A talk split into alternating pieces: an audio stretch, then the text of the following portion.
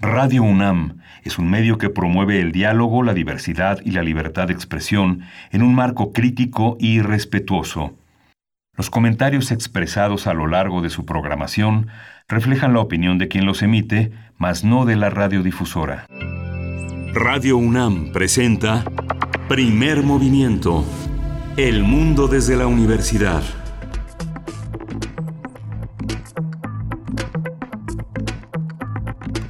Hola, buenos días. Hoy es viernes, viernes 12 de julio y son las 7.05 de la mañana aquí en la Ciudad de México. Estamos en la cabina de Radio UNAM en primer movimiento. Berenice Camacho, buenos días. Hola, Miguel Ángel Quemain, muy buenos días. Pues sí, llegamos al término de esta semana. Hoy es viernes, viernes de complacencias musicales, también de radioteatro, pero un viernes húmedo en la Ciudad de México. La lluvia durante la noche y desde la tarde de ayer vimos afectaciones en algunos puntos de la ciudad, particularmente hacia el sur, hacia el sur de la Ciudad de México. Así es que tomen sus precauciones el asfalto está mojado, eh, hay que ir con calma y precaución en las calles de la ciudad. Y pues aquí en primer movimiento hemos, hemos pensado en acompañar sus vacaciones con varias propuestas y recomendaciones culturales, artísticas y también de cuidados. Tendremos eh, en ese, a ese respecto pues distintos contenidos para ustedes para eh, seguir dando opciones de verano en este descanso eh, vacacional. Y pues bueno, envíen sus complacencias, ya lo saben, estamos atentos y atentas en nuestras redes sociales, complacencias musicales en arroba PMovimiento en Twitter, Primer Movimiento UNAM en Facebook. Y pues bueno, eh, ¿con, qué, ¿con qué podemos iniciar? ¿Con qué comentario arrancar? Yo, yo creo que Miguel Ángel, esta cuestión de, eh, pues el presidente le pregunta al Financial Times eh, pues que dónde estaba cuando la corrupción operaba en México en administraciones pasadas. Esto después de una editorial de este diario británico donde recomienda a Andrés Manuel López Obrador aceptar la realidad económica del país que, pues también le dice debe escuchar al nuevo secretario de Hacienda y que no siga confiado en sus propios datos. Andrés Manuel López Obrador le revira al Financial Times que, y, le, le, dice que ofrezca una disculpa al pueblo de México debido pues a estas a esta, a esta publicación. ¿no? Por su parte, también en temas económicos, el Bank of America, Mary Lynch, dice que nuestro país está en una, en una recesión técnica técnica todavía debido a la contracción que sufrió el Producto Interno Bruto en el primer trimestre del año. Y pues así, así amanecemos con estas observaciones de tono económico, Miguel Ángel, críticas ante el gobierno de Andrés Manuel López Obrador. Sí, es, es, es, muy interesante lo que eh, inicia el jefe del gobierno mexicano, eh, el presidente de la República, al tocar un punto muy sensible en la relación que tiene México con la prensa extranjera. ¿no? Eh, creo que la prensa extranjera creo que no tiene que pedirle eh, disculpas a, México de nada, pero si lo si nos concentramos en el punto de vista del ejecutivo, eh, tendría que pedirle perdón al, al, pueblo de México, Televisa, TV Azteca, este, muchos periódicos y muchos medios que han eh, pasado por encima de los derechos de la información de la sociedad mexicana, que han embrutecido, que han sesgado, que han manipulado la información. Y en ese sentido el presidente toca un punto muy importante en el, sentido de los grandes medios que ofenden a un gran sector de la sociedad civil, eh, eso que él llama pueblo, que hemos discutido muy ampliamente, pero que también pone eh, el dedo en un aspecto muy importante, que es la visión que tiene la prensa extranjera sobre México. Generalmente son notas eh, muy amarillistas, muy prejuiciosas, muy estereotipadas de un país que visitan corresponsales que a veces están como en las últimas en su propio medio y los mandan de corresponsales a México, donde ocupará unas pequeñas, eh, unos pequeños recuadros, unas notas de resumen. México es algo que va como de este como del río Bravo a, a, Lima, a Cuzco, ¿no? Es algo así como algo que los mismos corresponsales cuando llegan no saben muy bien de qué se trata, llegan hablando un español peninsular, eh, con muchísimos huecos, ¿no? anhelantes de emplear sus tiempos libres para irse a Cancún o, este, o a Los Cabos. Yo creo que es interesante revisar qué lugar ocupamos en la prensa internacional a partir del trabajo de los corresponsales. ¿no? Yo creo que vale la pena revisar y que los propios medios revisen qué México leen, qué México entienden, qué México están en sus, en sus planas. Eh, ha habido esfuerzos muy importantes de Economist eh, y de Financial Times, de Washington Post, New York Times, que son periódicos que tienen, que están dedicados a la economía o que tienen sección muy importantes de economía, que están, están fuertemente supeditados a la inversión que sus propios países tienen en México, tienen una visión generalmente orientadora de las propias fuerzas de sus países y de cómo se desempeña este país a su servicio al servicio de los inversionistas extranjeros, advirtiendo, señalando este los principalmente los defectos que tienen que ver con la inversión y en muchos sentidos con la cultura. Qué sorpresas se van a encontrar en un país tan corrupto como ellos lo ven, ¿no? Yo creo que es, es un llamado de atención que yo creo que vamos a observar a lo largo de el sexenio de cómo se conducirá la política informativa, la política de comunicación en torno a la prensa extranjera. ¿no? Cierto, y cómo, y cómo también, por otro lado, dentro de la misma dinámica, cómo también tiene que responder el presidente de la República ante, eh, pues, ante estos anuncios, estas publicaciones, muchas en tono editorial, algunas, no todas, eh, cómo, cómo debe dirigirse el presidente Andrés Manuel López Obrador. Díganos ustedes, queremos saber su opinión. ¿Es eh, necesario? ¿Es una buena respuesta la que da el presidente, eh, pedirle, exigirle, digamos, eh, a este diario británico, el Financial Times, que se disculpe, que pida una disculpa al pueblo de México, pues por estas, por estas declaraciones, por esta editorial. Ustedes, ustedes qué opinan y pues bueno, vamos a dar inicio, si no hay algo más con qué, eh, quieras eh, pues arrancar esta emisión, Miguel Ángel, porque el día de hoy, el día de hoy tendremos la segunda parte de nuestro curso de verano sobre cuidados eh, de, enfermedades y precauciones sobre la piel. Esto en una conversación ahora con la doctora Elizabeth Salazar Rojas, egresada de la Facultad de Medicina de la UNAM y adscrita a la Clínica de Oncodermatología también de la universidad. Sí, esa es totalmente nuestra jefa de información, la revancha del molusco. La revancha del molusco. Así es, mándenos también sus eh, eh, temas de interés al respecto, cómo cuidar nuestra piel en estas vacaciones, si es que pretenden eh, o tienen planeado salir a alguna playa particularmente donde más podemos exponernos al sol, pues ahí estamos atendiendo en nuestras redes sociales. Sí, tenemos un radioteatro sorpresa hoy en dos voces especiales. Así es, vamos a tener radioteatro y, y bueno, también en nuestra nota del día estaremos conversando sobre este polémico tema de Notimex, la agencia eh, mexicana de noticias, su situación, cuál es la pertinencia de un medio de comunicación de este tipo, qué tipo de, medio es y cómo debería reaccionar, pues eh, estaremos conversando con el profesor Marco Lara Clar, periodista y académico, presidente de Nuevo Periodismo para la Justicia AC. Y vamos a tener en la sección de verano los lugares ocultos que visitar en la Ciudad de México. Vamos a conversar con Enrique Ortiz García. Él es divulgador de la historia y cronista de la Ciudad de México. Y después tendremos la poesía más necesaria que nunca porque es viernes y porque hay que eh, voltear a ver también eh, pues otros panoramas, otros horizontes mucho más, eh, digamos, hacia lo importante que nos plantea la poesía en sus letras y después de eso tendremos una mesa muy interesante, Miguel Ángel, de microteatro. Dedicada al microteatro, un tema, un tema polémico. Vamos a tener al corazón de este sentido de, del teatro que es eh, muy novedoso. El peso está en el actor, las capacidades generalmente de hacer eh, actuar a dúo o actuar en monólogos, en soliloquios.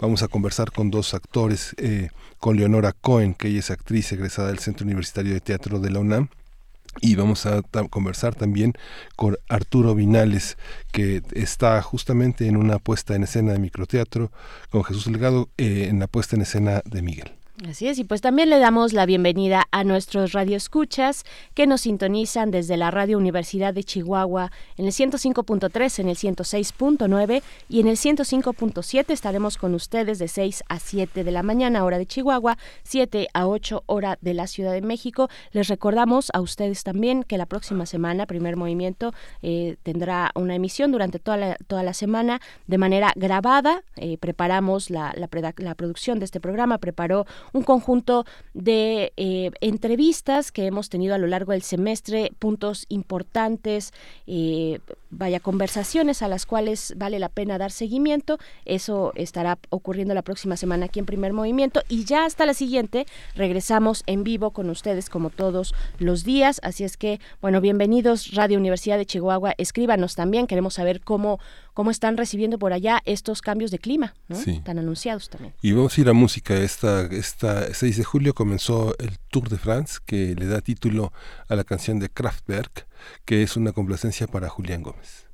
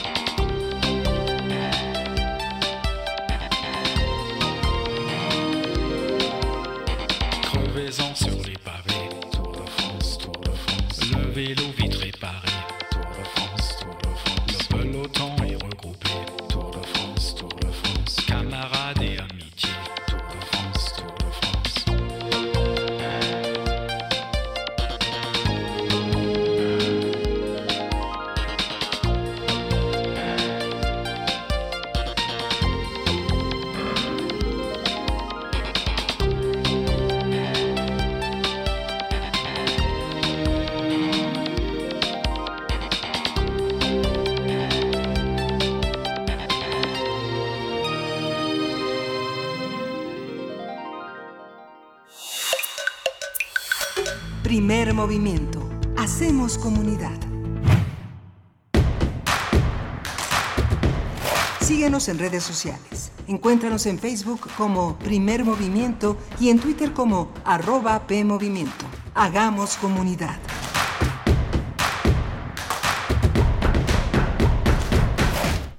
La alta exposición a la radiación que emite la luz del sol es el principal factor de las enfermedades de la piel, las cuales se manifiestan como arrugas, manchas e incluso cáncer de piel. Por ejemplo, la quemadura solar es el enrojecimiento de la piel que ocurre cuando el grado de exposición al sol excede la capacidad de la melanina para proteger la piel. Otra infección, otra, mm, más bien dicho, afección común de la piel es la dermatitis por contacto, la cual no pone en riesgo la vida, pero puede ser muy molesta. Sin embargo, la enfermedad que preocupa más es el cáncer de piel.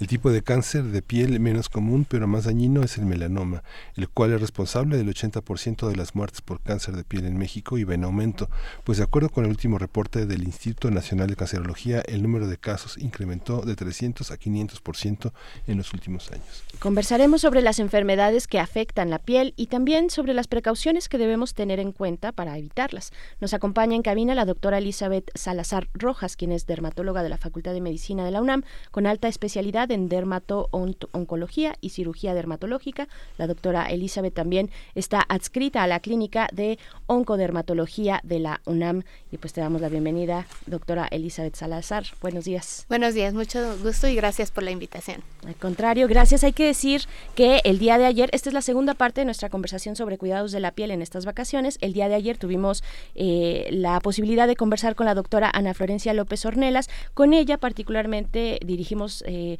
esta charla hacia la cuestión de las infecciones y contigo queremos abordar el tema de eh, pues cómo nos afecta el sol ¿no? Eh, ¿Cuáles son eh, las, las precauciones que debemos tomar, digamos, muy en lo general? ¿Cómo nos afecta el sol día con día? Y en este periodo de vacaciones hay que tomar como precauciones un poquito más elevadas. Sí, como comentaban ayer, eh, hay muchas personas que se quedan aquí en la Ciudad de México y otras que se van. Y eso no implica que no nos debamos de cuidar. Aquí en la Ciudad de México estamos a más de 2.000 metros de altura sobre el nivel del mar y estamos más cercanos al sol. Entonces, las los cuidados deben de, de, seguir o incluso siempre incrementar porque aquí es donde vivimos. Eh, también comentaba ayer que no importa que esté nublado o lloviendo como el día de hoy, eh, siempre hay que usar eh, protección solar porque las nubes solo cubren el 20% de, de, de, la radiación, tanto bueno, ultravioleta tipo A y B, y pues uso de protector solar y un uso de sombrero o gorra siempre va a ser benéfico. Y en vacaciones, pues si salen y están expuestos más actividades afuera de, de, un lugar cerrado, pues eh, incrementar la aplicación de protector solar porque solo dura 3 a 4 horas y entonces hay que estarlo reaplicando y que no dé una falsa sensación de protección, ¿no? Porque muchas personas creen que por traer ya el protector solar eh, pues se pueden exponer más y es al contrario, solo es una ligera protección, pero siempre está ahí el riesgo. ¿Cómo, ¿Cómo saber qué protector solar usar? Digamos, lo que hay en el mercado es muy costoso, es muy diverso, eh, está muy orientado en muchas ocasiones a la parte estética, a broncear la piel con protectores que, que tienen distintas medidas a las de que tienen los protectores solares, eh, no sé, más usuales. Han aparecido algunas alternativas eh, por los genéricos, pero aún así son muy muy visibles. Las las más baratas son muy visibles no casi para alguien como como alguien de teatro no, ¿no? Está así como... Sí, eh, afortunadamente la, la, cosmética de un producto que nos apliquemos diario influye mucho, eh, porque si una persona no se siente cómoda con el protector o cree que está muy blanco o, con mucho color, pues no, no se lo va a querer aplicar. Mi recomendación es que si tienen una piel normal, pueden, pueden buscar cualquier protector eh, que sea dermatológico, en cualquier farmacia lo pueden buscar que sea mayor o igual a 30 del número de factor de protección solar. Eh, ya con 30 se obtiene casi el 97% de protección solar y, pues bueno, el 50%, perdón, el 50 eh, del número de factor de protección solar nos protege un 98%. Entonces ya no es tanta la diferencia, por eso decimos que con 30 dieta es suficiente. Y bueno, si ustedes tienen alguna eh, afección en la piel o piel grasa o dermatitis atópica o son sensibles a alguno de los componentes de los protectores, lo recomendable es que vayan con su dermatólogo y él el, el que les diga las opciones, ¿no? Claro que cada vez hay más opciones, ¿no? Doctora, cada vez podemos encontrar no solo los típicos de, de crema, el bloqueador en crema, sino también, bueno, ya lo decía Miguel Ángel, algunos con un elemento estético, ¿no? Con color, con color piel, eh, para pieles secas, para pieles grasas. También hay unas soluciones eh, de fórmula bifásica, por ejemplo, en spray también. ¿Cuáles son las diferencias entre estos? ¿Cómo decidir antes de llegar con un dermatólogo? Estamos parados en la tienda, digamos que pudimos eh, ahorrar un poquito para comprar un bloqueador más o menos de buena calidad. ¿Qué es lo que tenemos que ver? ¿En qué fijarnos? Principalmente esto del número de factor de protección solar y un, un protector ideal es el que tiene protección contra UVA y UVB. Eso lo deben de leer en la etiqueta. Ya está prohibido para la mayoría de los protectores solares que tengan eh, más de 100 de protector solar porque eh, no es eh, proporcional al, al, porcentaje que nos protege, ¿no? Es nada más mercadotecnia. Entonces se prohibió que dijeran más de 100 de protección solar. Y ya de ahí, digo, con que sea una marca dermatológica, creo que es buena recomendación comprarlo. Si quieren en spray, en líquido, en crema, todo ya es una cuestión muy personal. Por ejemplo, a los niños es más fácil ponérselos en una barra o en un spray, pero también sin, sin abusar en el spray porque los niños lo pueden inhalar. Eh, entonces, y además de eso, ponerse una protección solar con ropa es lo ideal. Con ropa. También. ok, ok. Eh, bueno, eh, hay, hay personas que por su distinta, por su profesión, pues están muy expuestos al sol. Pienso en los señores taxistas, que además eh, les mandamos un saludo porque nos sintonizan algunos de ellos. ¿Cuál, ¿Cuál tiene que ser el cuidado, digamos, la atención que debemos tener sobre nuestra piel para las personas que tienen este tipo de trabajo, que están expuestos constantemente al sol? Yo les recomendaría usar estas protecciones para las ventanas, que en general son muy buenas, cuestan, son como estas láminas con protección solar o incluso que son más oscuras. Eh, son muy baratas y las pueden pegar en, la, en las ventanas y siempre deberían de tener una manga, sobre todo el lado que se exponen más, ¿no? Que es el izquierdo. Este, y bueno, pues algunos usan guantes eh, y pues otras lentes oscuros quizá, pero es recomendable la manga, por ejemplo. Sí, y se recomiendan este más. Es la, manga del brazo de fuera del coche, ¿no? Que de poder. que tiene tatuajes, por ejemplo. y, y, pues bueno, yo les recomendaría usar, generalmente la ropa oscura es mejor, pero bueno, hay gente que no quiere usar ropa oscura porque está haciendo calor y aparte hay que protegerse del sol, entonces, bueno, con que sea una manga larga de una tela que tenga eh, suficiente eh, pues que no te deje pasar mucho la Un luz, ¿no? cerrado, ¿no? exacto. claro. Para, para, las, para las vacaciones, entremos al tema de las vacaciones, nos vamos a la playa, a veces eh, pues nos gusta, nos gusta broncearnos, ¿Cuáles son las medidas, digamos, los tiempos que debemos exponernos al sol, hasta donde ya no puede ser eh, durante todos los días de vacaciones o tal vez dejar descansar la piel? ¿Qué tenemos que hacer? Nuestra recomendación como dermatólogos es que eviten salir a hacer actividades al sol entre 11 de la mañana y 4 de la tarde. Ahí es cuando la radiación es eh, mucho mayor por la posición del sol, perdón, mm, y este em, eh, ¿Qué más? Pues podría ser eh, usar este tipo de ropa, sobre todo a los niños, porque los niños quieren estar afuera y jugar y, y pues ellos no tienen esta, esta obligación de saberlo, ¿no? Los pero niños nosotros, son niños y van a jugar y quieren hacer un castillo de arena al mediodía. Pero nosotros debemos de instruirlo y estar sobre todo en una sombra, aunque la sombra también puede llegar a recibir eh, esta como eh, refracción del sol, eh, por ejemplo en la arena o en el agua.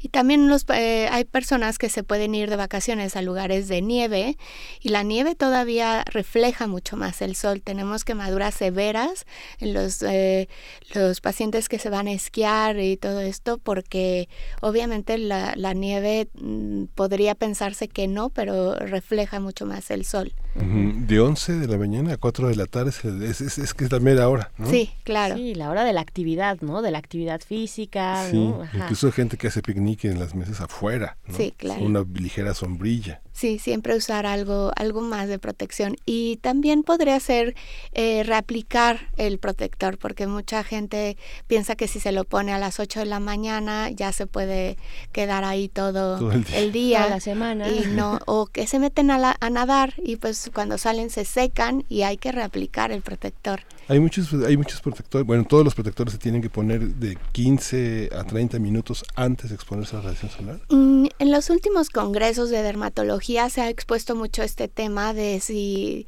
hay que reaplicarlo antes. La recomendación es que si se puede, sí, pero si ya van a salir y no hay otra manera de que es mejor ponerlo en el momento, ¿no?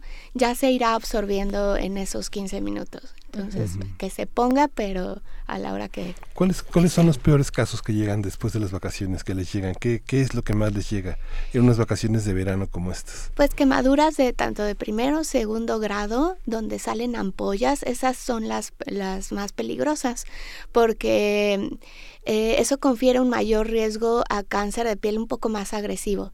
Eh, tenemos tres tipos de cáncer de piel, el carcinoma vasocelular, que es el menos agresivo, eh, el mediano, que es el carcinoma epidermoide, y el más, el más agresivo, que es el melanoma. Y las quemaduras de, en donde salen ampollas son las más que predisponen a estos dos más agresivos. Entonces sí hay que tener más cuidado Em, y pues acudir, acudir con un especialista si es que se llegan a presentar, porque luego usan remedios caseros y todo que pueden lastimar más la piel. Entonces es mejor acudir. Pero si nos agarra en plena vacación y bueno, generalmente los niños regresan tostadísimos de la alberca o de la playa y es imposible sacarlos y pobres también porque se tienen que divertir y los niños son niños. ¿Cuáles son, digamos, las medidas más inmediatas que podemos tener para eh, cuando la, piel ya está lastimada por el sol, que está enrojecida, que empieza a, descamarse? Eh, hidratación es la principal eh, medida, tanto con una crema neutra, eh, que no tenga perfumes, que no tenga color, eh, para que no lastime más la piel. Y pues sí hay algunas eh, lociones o cremas para después de la exposición solar que pueden ser útiles mientras sean dermatológicos.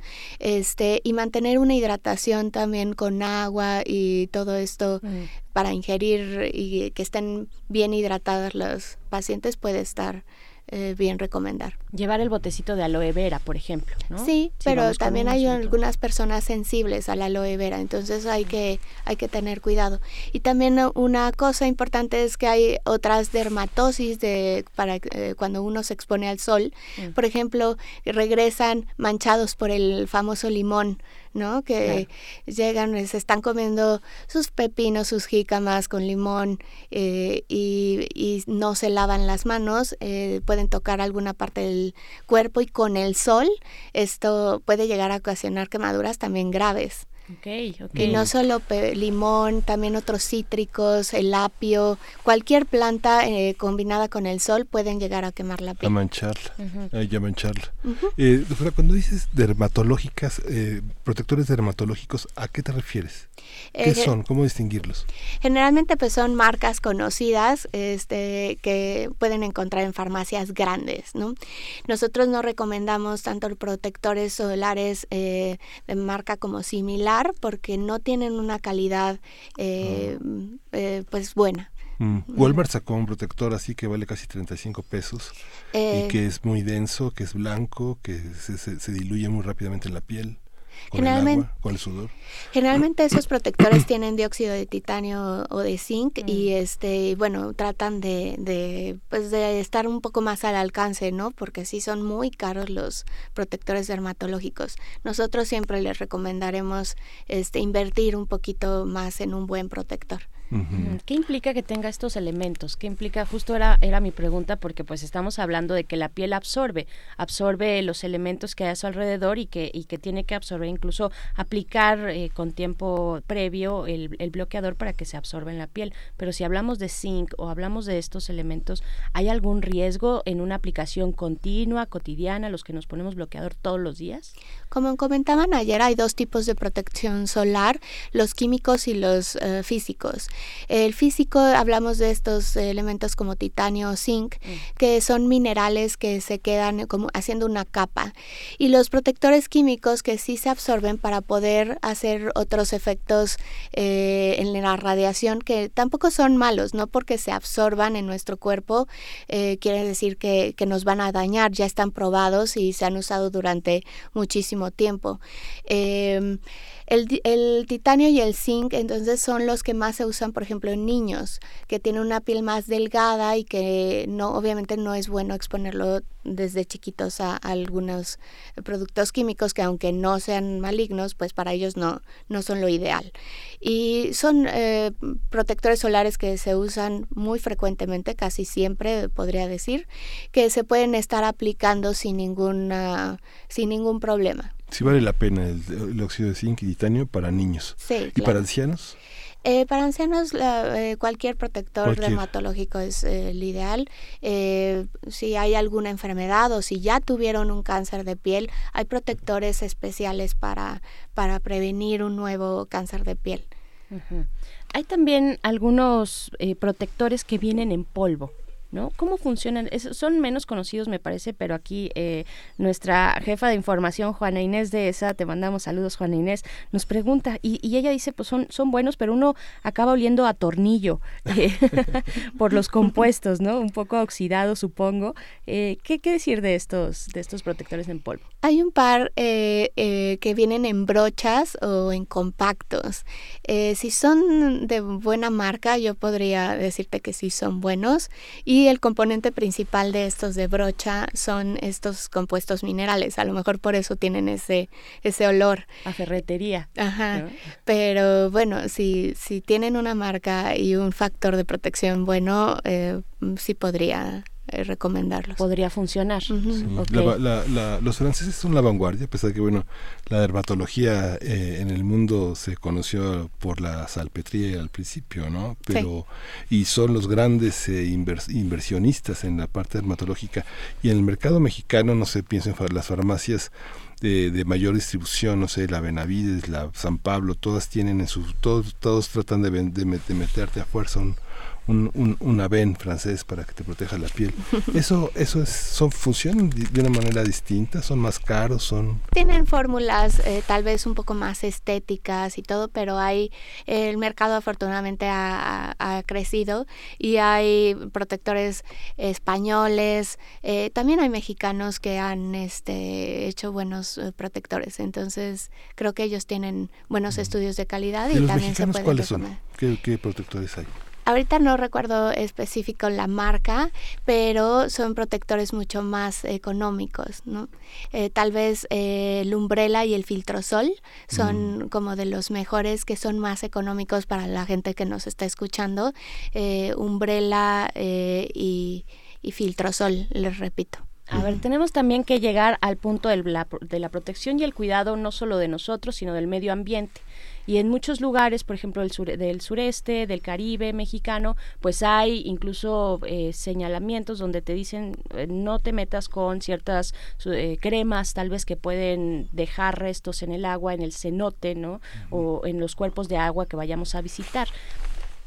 ¿Son efectivos los bloqueadores, protectores solares que, que, tienen estos, estos cuidados con el ambiente o tenemos que o, sea, sí son, tienen la potencia suficiente? En general, eh, sí. Eh, yo les recomiendo seguir las indicaciones para no dañar el medio ambiente.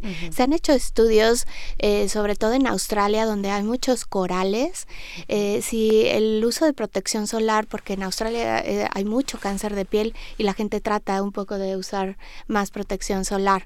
se han hecho estudios ahí si dañan o no el coral y la, la, conclusión es que el, el, cambio climático es lo que más ha dañado el coral. Entonces los protectores solares afortunadamente no, no han dañado tanto eso, pero si en algún uh, sitio vacacional les recomiendan no usar ciertos protectores si tienen ellos unos que no sean dañinos o todo, pues adelante o, o si quieren, eh, lo mejor que les podría decir es entonces usar ropa con protección solar, ¿no? Que se puede, es muy fácil, muy económico, o sea, ya es más económica que antes y se puede usar libremente. Eh, en YouTube hay videos donde puedes hacer todo, ¿no? Hasta un tornillo. Este, ¿Se puede hacer un bloqueador solar en casa? Justo es lo que ¿Sí? eh, hay fórmulas magistrales que nosotros podemos mandar eh, a una farmacia para que ahí mezclen los, los protectores, mm. eh, porque sí tienen que tener una consistencia y una, una forma de aplicación más efectiva. Entonces no me atrevería a decir que podemos hacer uno en casa, pero en casa podemos ponernos la ropa que, que sea, insistiendo en eso. Pero con esa fórmula podemos llegar, por ejemplo, a la muy tradicional farmacia París y nos hacen nuestro, nuestro bloqueador solar. Sí, si buscan la recomendación de su dermatólogo, sí es lo que se hace en muchas ocasiones donde los pacientes no pueden comprar eh, protectores solares comerciales. Ajá, ok. Otra parte, eh, Miguel Ángel, también que hemos, de la cual no hemos hablado, es eh, del, del cuero cabelludo. ¿no? Que finalmente pues está súper expuesto y directamente al sol y el cabello también, el mismo pelo. Eh, que eh, hay que protegernos también el cabello, hay que protegerlo del, del sol. Digo, ya hablando un poquito más de aquellos que quieren tener un cuidado extra, o Miguel Ángel, eh, si tú quieres proteger la piel de tu cabeza, pues también. El pelo nos confiere una protección bastante efectiva. Entonces, eh, los que no tienen esta protección, que padecen de alopecia androgenética, que es que se les cae el pelo genéticamente, deben de protegerse mucho más. el cáncer de piel es mucho más frecuente en cabeza y cuello, y sí podría decir que tengo muchísimos pacientes que tienen este, esta afección en la piel cabelluda. Entonces, mm, eh, tanto en la ciudad como en vacaciones fuera, yo les recomendaría usar siempre una boina, un sombrero, algo que les proteja aparte de, si quieren usar o no un protector solar. Que a mí me parece una desgracia el desuso de los sombreros. ¿No? Eh, me a mí me encanta, tengo ahí una, una afición por, por, por ese tipo de, prendas, sombreros, boinas y demás. No los uso tanto porque no, no se acostumbra ya.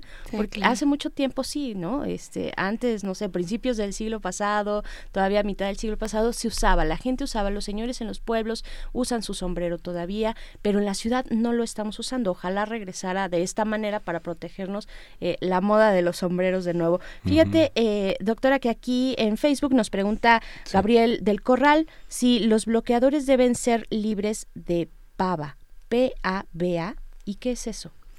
Eh, es un tipo de sustancia que se ha escuchado mucho que causa daños a la salud, ¿no? Y yo les podría decir que la mayoría de los protectores solares pues no los tienen.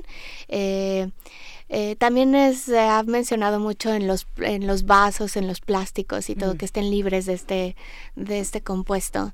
Eh, pero la verdad es que los protectores solares de buena calidad no, no deben tenerlo y no, no hay de qué preocuparse en, Elizabeth, eh, comentaste a lo largo de la conversación que había una serie de remedios caseros, ¿no? Forman parte como de los mitos. No sé, por ejemplo, cuando uno va a oftalmología, eh, erradican el hábito de ponerse manzanilla, por ejemplo. ¿Qué es lo que no se debe de poner y qué forma parte como de la cultura popular que son este como paliativos para la para el cuidado de la piel quemada? No se debe poner nada irritante. Por ejemplo, eh, eh, tallar la piel eh, irrita la piel, entonces no se debe poner ni siquiera jabón, ¿no? Porque el jabón también es un, pues tiene detergentes y pueden dañar un poquito la piel. Entonces es limpiar con agua, no tallar con absolutamente nada la piel y no usar tal vez he oído desde aplicar café, eh, jitomate, de lechuga, tomate de papa, de Sí, hay, entonces esos pueden tener más irritantes para la piel y hacerla todavía más sensible. El aloe vera se usa muchísimo. Mi recomendación es que eh, tal vez si la quieren usar sea eh, más en la noche, que no lo expongan después al, al sol porque hace esta reacción que se llama fitofotodermatosis, que, que cualquier planta combinada con sol eh, podría causarlo. Es su clorofila, ¿no? Sí, este, se llaman cumarinas o, soralenos lo que ocasiona esto. Mm. Entonces, pues eh, todo eso, ¿qué más he oído? Clara de huevo, eh, no sé si ustedes sepan alguno más, pero... Sí, yo la rodaja de papa creo también para la quemadura, no. Un bistec, tampoco. U otras cosas que también se pueden poner para piquetes de mosco, ¿no? Que es muy ah, frecuente en, en, las vacaciones que, que, hay, que se van a la playa o a la selva o aquí en los lugares cercanos, eh, que para piquetes de mosco se ponen ajo o limón. No hacerlo. No hacerlo, porque sí, o combinarlo con el sol es la peor idea. ¿Cómo nos ayudamos a través de la alimentación? Para protegernos del sol. Pues la, piel, la, piel. Eh, la piel en general, digamos, y si hay algún tipo de, pues, de tip para la protección solar, no sé. Ahora hay algunos protectores solares orales que no deben sustituir una protección eh, tópica, ¿no? En crema. Eh, hay cápsulas que contienen antioxidantes y ciertas sustancias como el Fernblock que, que actualmente se ha he visto que funciona como un, protector solar reparando un poquito el ADN dañado de nuestras células de la piel, pero no debe sustituir la ropa, el protector solar y todo. Se puede usar en pacientes que ya tuvieron cáncer de piel y que son muy, eh, que pueden estar predispuestos a uno nuevo, porque siempre ya que un paciente tiene cáncer de piel o lo tuvo, puede tener hasta un 20, 30, 50% de padecer uno nuevo. Entonces, eh, pues no caer en, en, la falsa mercadotecnia de que se tiene uno que tomar algo para, para protegerse y llevar una alimentación sana y estar bien hidratado, es lo mejor. Elizabeth, y esta, hay una hay un hábito que vimos hasta desde las películas de Pedro Infante hasta nuestros días, que es ponerse crema, ¿no? Digamos que los reyes de las cremas son, son Pons, Nivea, pomada de la campana, este esa cultura del bloqueador sustituirá las, a, la, a, la, aplicación de cremas que pues tienen olores eh, muy fuertes que incluso identifican hasta códigos postales, eh, hábitos, formas de abrillantar o de opacar la piel, de, de, mostrar la piel de una manera es una es una es un es un sello de distinción social, ¿no? el uso de las cremas, tanto por sus aromas como por sus texturas. Eso ya va, va a desaparecer. ¿Tú crees que eso... Pues hay cremas eh, comerciales, como tú mencionabas, eh, Pons, Nivea, Lubriderm, que si no tienen mucho perfume, mucho aroma, mucho color, eh, olor y hasta sabor, ¿no? Luego tienen... Eh, que pueden usarse eh, sin ningún problema. Y obviamente una crema puede costar desde 30 pesos, vaselina que cuesta 10, 15 pesos, hasta gente que, que puede gastar 3 mil, 5 mil pesos en un frasquito de crema de 50 mililitros. Pero se puede combinar con el bloqueador. Claro. No, no, importa, no, no, lo altera. No, no eh, se, recomendamos usar el protector solar como la última capa que uno se aplique, pero sí lo pueden eh, combinar con sus cremas normales. El jitomate nos preguntan también para paliar estas quemaduras, tal vez quemaduras simples, ¿no? De cuando uno se pasó un buen rato en la alberca, el jitomate tampoco. No, no, no lo recomiendo. Ajá, ok. Bueno, pues ahí está la, la hidratación, eh, el, cuidado, la ropa también y pues estar pendientes de las de las horas. Eh, repítenos, recuérdanos por favor, doctora Elizabeth, eh, cuánto, cada cuándo tenemos que cambiar, sobre todo en la playa, uno suda en la playa, se mete al agua, cada cuánto tenemos tenemos que volver a el bloqueador? Hay que reaplicarlo cada tres a cuatro horas y si estuvieron en la alberca o en el mar eh, o se mojaron, pues sí hay que reaplicarlo más frecuente y las horas que hay que evitar son entre 11 y 4 de la tarde. Ya, la última. Para aquellos que hacen, por ejemplo, eh, triatlones y que cruzan una buena parte en el mar o en algún lugar de agua, eh, que cruzan una buena parte y pues se les cae evidentemente el bloqueador. ¿Hay bloqueadores más fuertes para, para deportistas tal vez? Sí, sí hay. Eh, o preferiblemente en ellos utilizaría uno más espeso, como estos que se usan para los niños, que les protejan más, que tengan más agentes eh, físicos.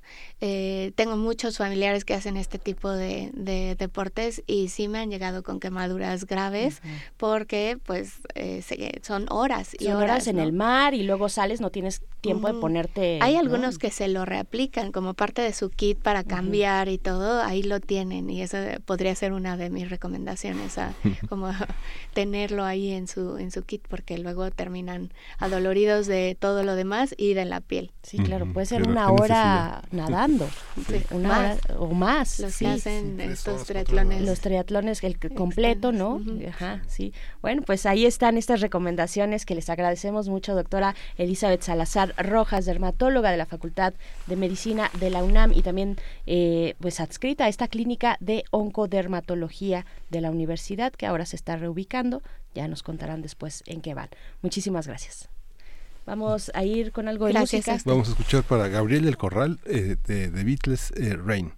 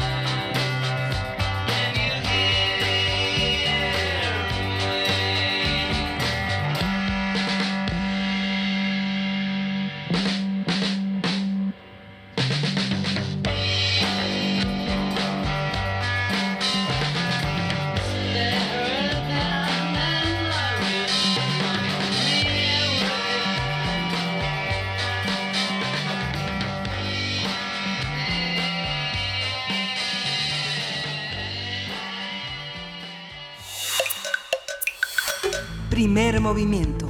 Hacemos comunidad. Para teatros, los radioteatros de primer movimiento.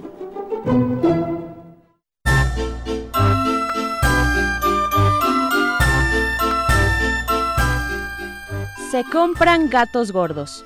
Del libro de cuentos El sendero de los gatos apachurrados de Alfonso Oregel. Ilustraciones de Anabel Prado y Jorge Mendoza. Editorial Sitli.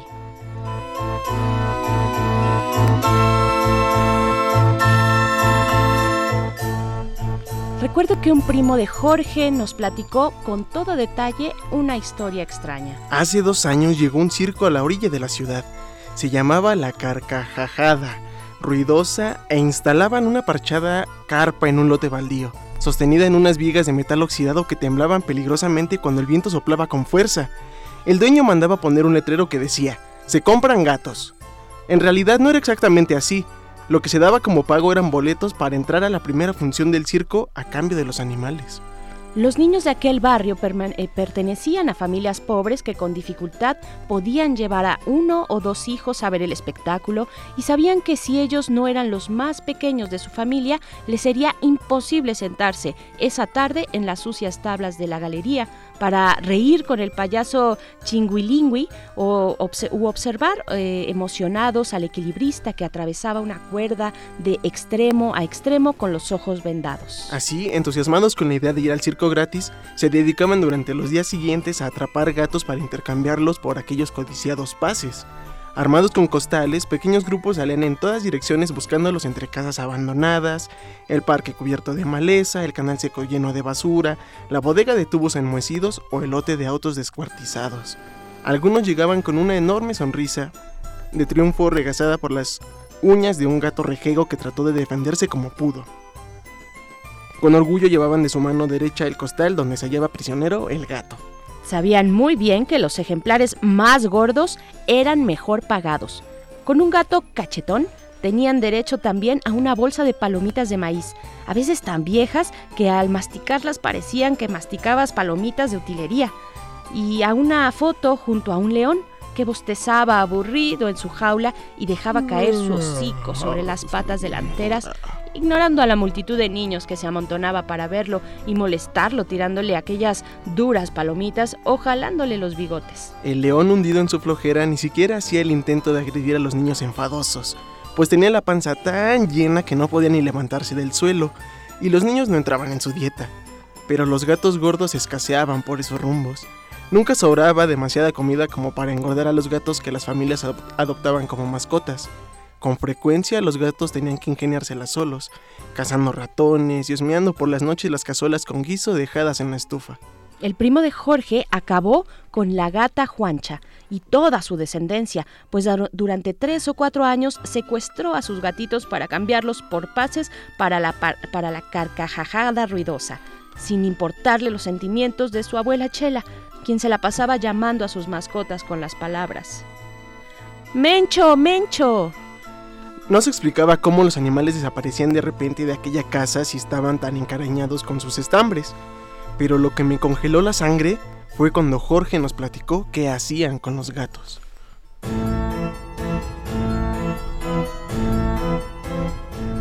Un hombre gordo y que no se había pasado un peine por el cabello en varios años, recibía a los animales y entregaba los pases. Les pedía a los chicos que los sacaran del costal, de alguna caja de zapatos o de la mochila de la escuela para observarlos. Si le parecían demasiado pequeños, los rechazaba. ¡Ah, ¡El que sigue! Así gritaba y le pedía al dueño que no estorbara, que la cola todavía estaba larga. Aquel hombre, de malhumorado gesto, prefería a los gatos gordos por una razón especial.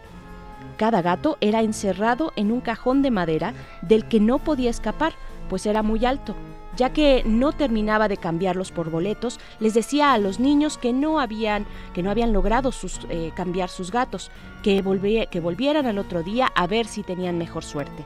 Enseguida montaba el cajón sobre su diablito y se perdía tras la carpa que dividía a las jaulas de los animales salvajes de la, de otra área del circo.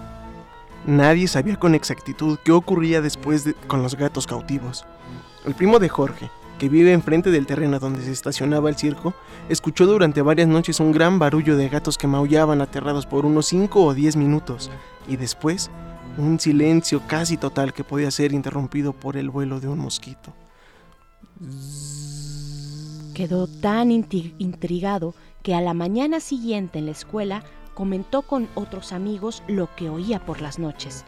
Se pusieron de acuerdo y decidieron visitar el lugar, a escondidas para averiguar por qué maullaban así los felinos. Y así lo hicieron. Jorge y su amigo Chucho se reunieron a la hora en que se escuchaba el escándalo y esperaron la señal. Cuando oyeron los primeros maullidos, corrieron hacia el circo y se deslizaron bajo la carpa. Lo que vieron los dejó con la boca y los ojos abiertos. El hombre gordo y con los pelos de alambre sacaba a los gatos de la caja de madera y los arrojaba a la jaula del león. Este, calvo y medio viejo, estaba tan hambriento que los capturaba con sus garras y los devoraba de un solo bocado. Los pobres gatos componían el menú del ex rey de la jungla y desaparecían entre sus filosos colmillos. Ese era el destino de los gatos adquiridos por el circo. Jorge y yo sospechábamos que el circo Matagato se había estacionado en alguno de los barrios que se hallaban a la orilla de la ciudad y que, ante la escasez de gatos vivos, tal vez ahora cambiaban hasta gatos apachurrados por pases gratuitos para asistir al circo. Pero por más que buscamos, durante tres o cuatro días, la carcajada ruidosa no había regresado a la ciudad y su dueño no era, por lo tanto, el responsable de la recolección de los dichosos gatos. Tendríamos que buscar pistas por otro lado.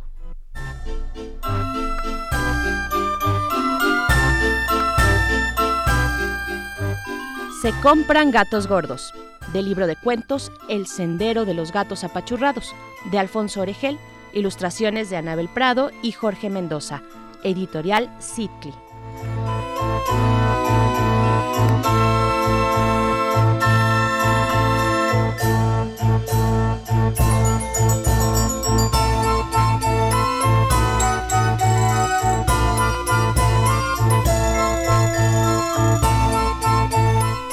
Con esta historia de los gatos gordos nos despedimos de la radio Universidad de Chihuahua. Estaremos con ustedes el próximo lunes. Les recordamos que la próxima semana toda vamos grabados. Eh, esperamos que disfruten estos contenidos que hemos preparado para ustedes y nos encontramos en vivo dentro de, eh, pues de este lunes que viene al siguiente. Eh, muchísimas gracias, saludos y seguimos para el corte de la hora aquí en Primer Movimiento. Primer Movimiento. Hacemos comunidad.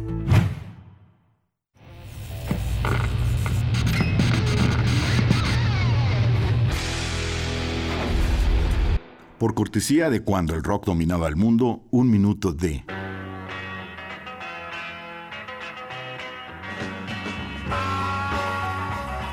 Jefferson Airplane, Volunteers, 1969.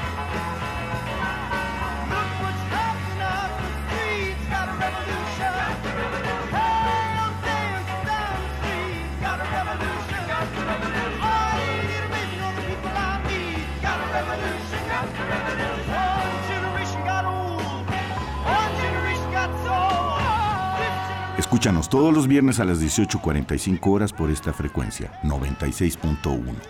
Radio UNAM, Experiencia Sonora.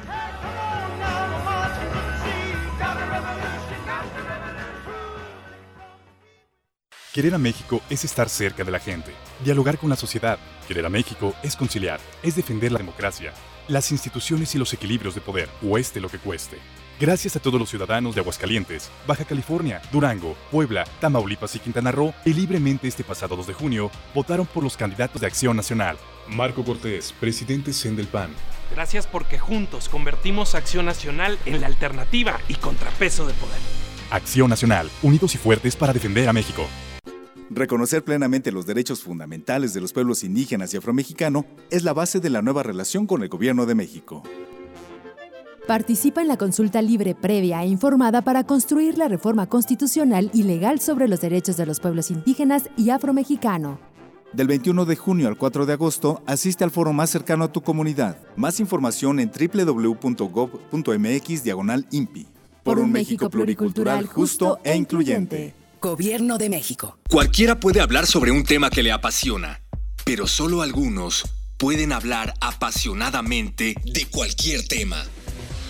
Radio UNAM invita a todas las personas cuya profesión los obligue a usar la herramienta multifuncional de la voz en el taller Oratoria y Dominio de la Voz, curso intensivo para hablar en público como un profesional. Imparte Sergio Rued, todos los martes del 20 de agosto al 17 de septiembre, de las 17 a las 20 horas, en las instalaciones de Radio UNAM, Adolfo Prieto 133, Colonia del Valle. Informes e inscripciones al 5623-3272. No basta con decir lo que se piensa, hay que sentir lo que se dice. Radio UNAM, experiencia sonora. Somos tu acervo, tu memoria, tu identidad, tu patrimonio, tu cultura, tu cine. Somos la Filmoteca UNAM. Para cinéfilos y público en general, preservamos y difundimos los materiales fílmicos de la memoria histórica del país. Tenemos laboratorios, banco de imagen, centro de documentación, sala de exposiciones, tienda, librería y salas de cine. Visítanos en el Centro Cultural Universitario, el Cinematógrafo del Chopo y Casa del Lago. O accede desde tu computadora a nuestro cine en línea y museo virtual. Estamos en Facebook, Twitter e Instagram. Filmoteca UNAM. Reconocimiento UNESCO Memoria del Mundo 2017. Queremos escucharte. Llámanos al 55 36 43 39 y al 55 36 89 89. Primer movimiento. Hacemos comunidad. Muy buenos días, estamos de vuelta en la cabina de Primer Movimiento. Miguel Ángel Quemain, buenos días. Hola Berenice, buenos días. ¿Cómo estamos? ¿Cómo estamos en esta en este viernes ya de vacaciones eh, universitarias, eh, universitarias, eh, vacaciones de los niños? Mucha gente está en cursos de verano, están ocupadísimos en, en romper la rutina. Así es, pero también con este clima, al menos sobre, no, no solamente sobre la Ciudad de México, sobre otros lugares también del país, este clima lluvioso, húmedo, hay que tener cuidado, precaución en las carreteras, precaución también en las vialidades de la ciudad que eh, pues siguen húmedas, el asfalto de la Ciudad de México sigue húmedo. Durante toda la noche tuvimos lluvias, lluvias en distintos puntos, no demasiado fuertes, lo que sí tuvimos la tarde de ayer, por ahí entre 4 y 5 de la tarde, no sé si a ustedes les tocó eh, estar en esta, en esta gran lluvia. Eh, que afectó sobre todo a la Ciudad de México, a la, al sur de la Ciudad de México, bueno, eh, encharcamientos importantes y pues bueno, lo que provoca después también el tráfico en la ciudad. Y pues bueno, seguimos aquí cuando son las 8 con 5 minutos de la mañana, después de haber conversado con la doctora Elizabeth Salazar Rojas sobre los cuidados de la piel ante la exposición solar, nos dijo ya hacia el final, ya cuando se había despedido, que pues aquellos protectores solares no recomendados, algunos muy populares, pero no recomendados son los que, esos típicos, Miguel Ángel, que huelen a playa. O que huelen a coco. Esos no los recomienda. Y cuando comentamos el tema de las personas que hacen deportes constantemente y pues obviamente sudan, o aquellos que hacen triatlones y entran más de una hora al mar o algún río a nadar, pues eh, también está el riesgo del contacto con la piel que puede irritar, del contacto con la ropa, eh, la fricción de la ropa que puede irritar. Y para eso nos recomienda la vaselina eh, ella misma ha practicado en algún momento este tipo de deportes y, pues no solo desde la forma profesional, sino como experiencia propia la, la recomienda. Muchísimas gracias a quienes nos han escrito, nos han compartido pues sus sus preguntas. Creo que la doctora pudo responder algunas de ellas. Eh, Magnolia Hernández dice el vinagre blanco lo recomienda para el ardor. Eh, lo que nos dijo fue nada que irrite, ningún irritante sobre la piel.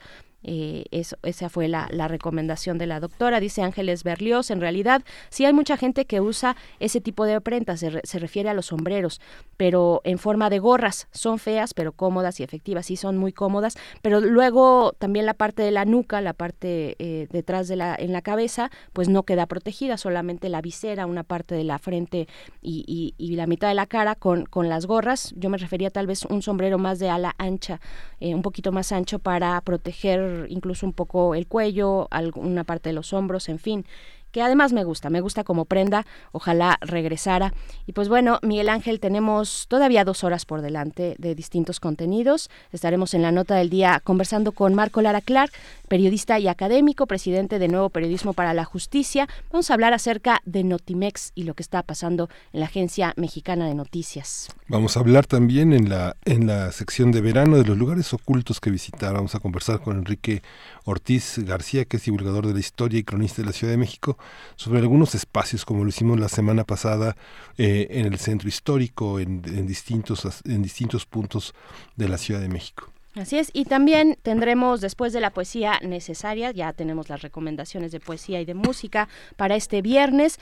Tenemos la mesa, la mesa del día con Leonora Cohen, quien es actriz egresada del Centro Universitario de Teatro de la UNAM, del CUT, y también Arturo Vinales, actor de teatro. Van a estar los dos aquí en cabina conversando sobre el microteatro, esta forma, una forma distinta que tiene sus propios referentes y sus propios, sus propias líneas de hacer, de hacer teatro estaremos con ellos. Y pues bueno, les damos la bienvenida a quienes nos sintonizan en la radio Nicolaita, transmitimos a través del 104.3 allá en Morelia, estaremos con, con ustedes, ya lo saben, de 8 a 9 de la mañana.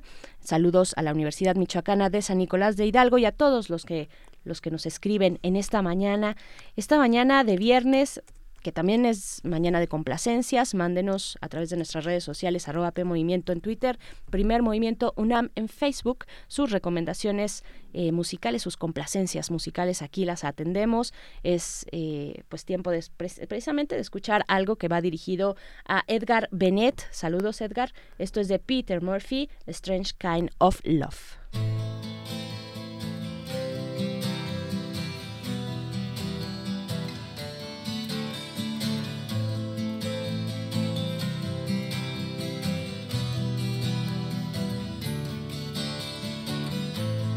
Strange kind of love,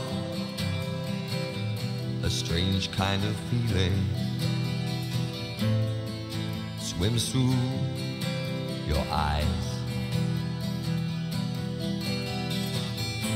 And like the doors to a wide, vast dominion, they open to your cries. This is no terror ground or place for the rage. No broken hearts, whitewashed lies. Just a taste for the truth, perfect taste, choice, and meaning. A look into your eyes.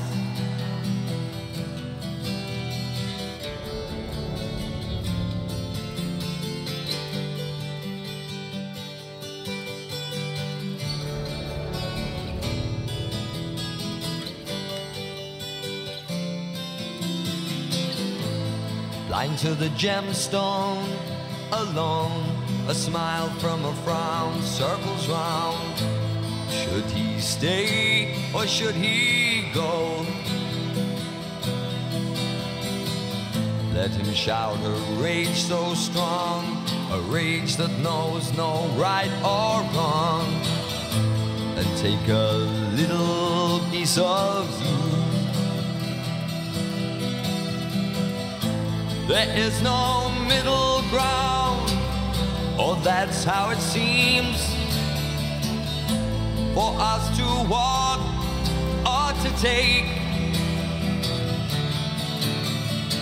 Instead, we tumble down either side, left or right, to love or to hate.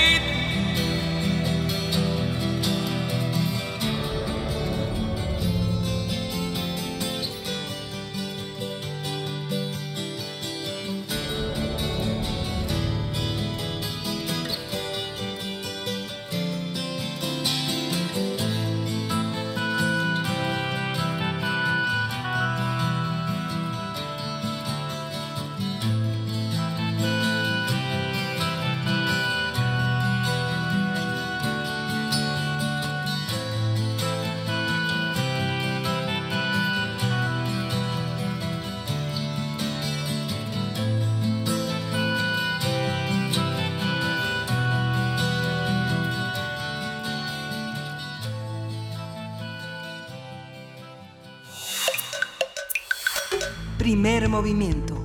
Hacemos comunidad. Nota del día.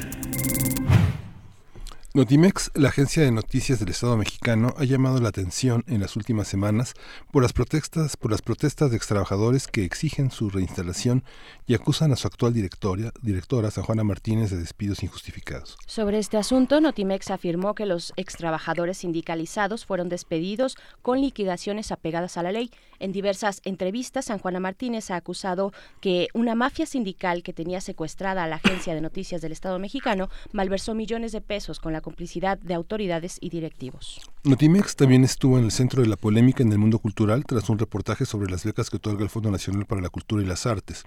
Los artistas mencionados y la comunidad cultural señalaron que esa publicación tenía como fin justificar la desaparición del FONCA y erigir una especie de policía ideológica. En redes sociales fue creado el hashtag ¿Y tú qué hiciste con el Fonca? que se convirtió en tendencia y en la que los creadores resaltaron las obras realizadas con los recursos recibidos a través de las becas. Notimex fue creada el 20 de agosto de 1968 con motivo de la celebración de los Juegos Olímpicos que se realizaron en México y ofrecer una visión muy amable a los visitantes en esa ocasión de distintos países. Importante señalarlo, que también a partir de estas, de estas discusiones públicas que se han suscitado sobre Notimex, Hablaremos sobre la historia de esta agencia de noticias, sobre la pertinencia de este tipo de instituciones en el contexto informativo actual. Nos acompaña para ello Marco Lara Clar, quien es periodista y académico, presidente de Nuevo Periodismo para la Justicia AC. Bienvenido, ¿cómo estás, Marco? ¿Qué tal, Berenice, Miguel Ángel? Un placer estar con ustedes aquí en Radio UNAM y este que es un tema esencial en el México de hoy, ¿no? Pues eh, te agradecemos nosotros que vengas a platicar con nuestra audiencia acerca precisamente de Notimex. ¿Qué está, qué está pasando? ¿Cuál es tu primer comentario eh, que nos dé contexto un poco de lo que ocurre y de la importancia también de, un medio del Estado como Notimex? Eh, Notimex está reflejando un problema de de una democracia deficitaria o un problema de toda democracia deficitaria en la que los medios que tendrían que ser públicos o gubernamentales se vuelven medios oficiosos. Eh, en México, pues eso ha sido básicamente una tragedia mediática, eso ha anclado al, sistema de medios. Eh, y hoy eh, lo más lamentable es que muchas de las figuras que están al frente de esos medios, que son figuras que tienen una destacada trayectoria en el periodismo, han tenido un tono estridente, un tono protagónico, y eso ha hecho que haya una mucho mayor tensión social.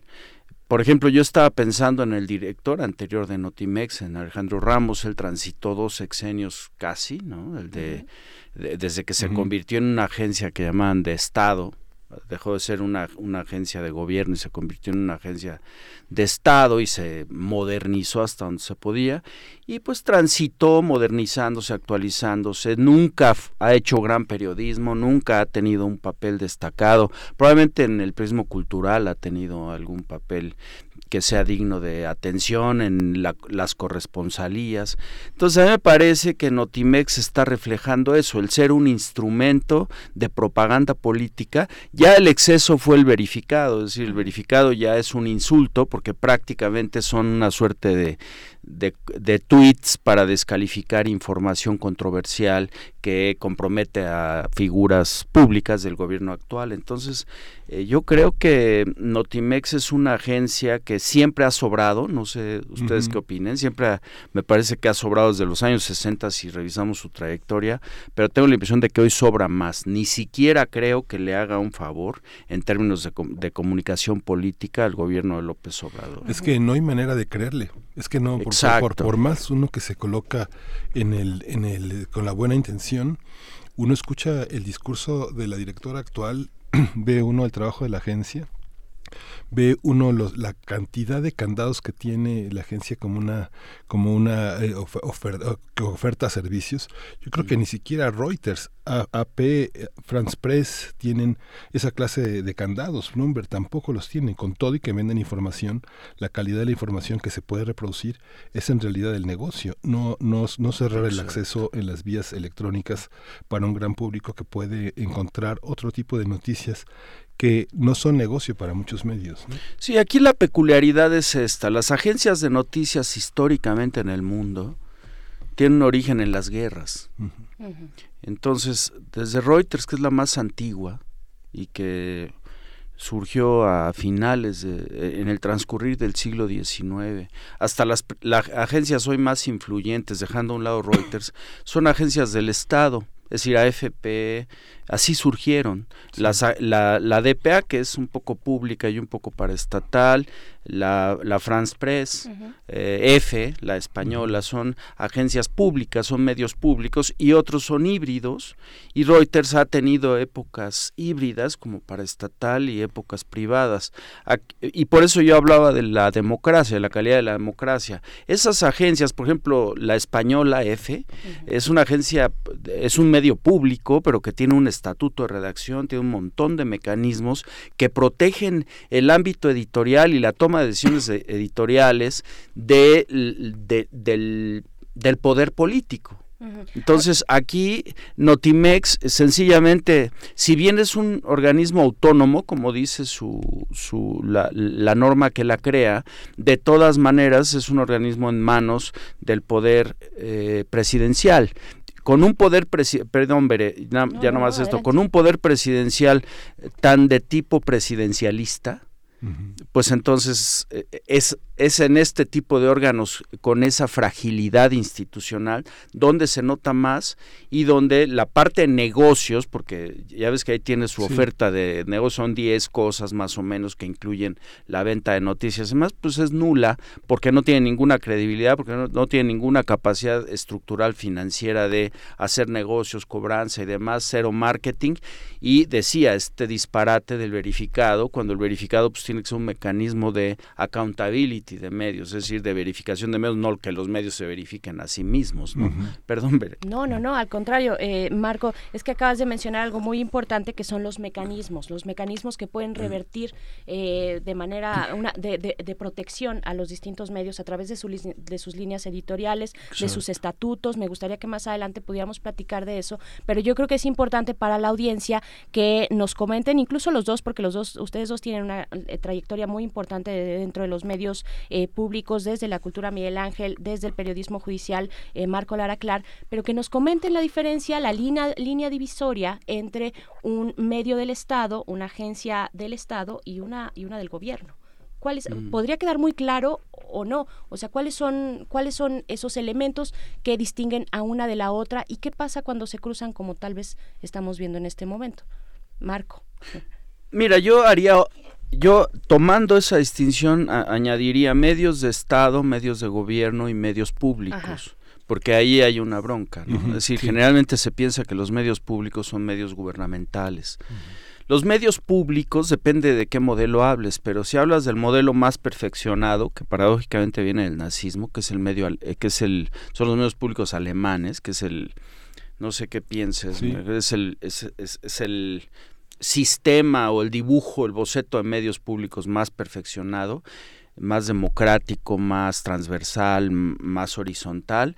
Bueno, eh, los medios públicos los paga el público a tanto la, el, el, receptor. Por ejemplo, en, en, Alemania pagan 17 euros por receptor que tengan en casa, así como pagas la energía eléctrica. Entonces vas a la municipalidad y pagas. Entonces eso hace que los medios públicos sean los medios más poderosos y hay medios municipales de los lands, o sea, estatales, eh, regionales globales, está por ejemplo la Deutsche Welle, está la de la DPA que es un híbrido, es, medio público, digamos, pero está hecho por los medios y periodistas. Luego existen consejos de la prensa que equilibran esos medios, y entonces son medios muy poderosos, o el, sistema español que de pronto entra en desafíos ahora con el catalanismo, con el independentismo, pues el papel de la televisora pública que quedó muy comprometido por exactamente por hacer lo que ahora está haciendo Notimex, y las agencias del Estado pues, son agencias de información,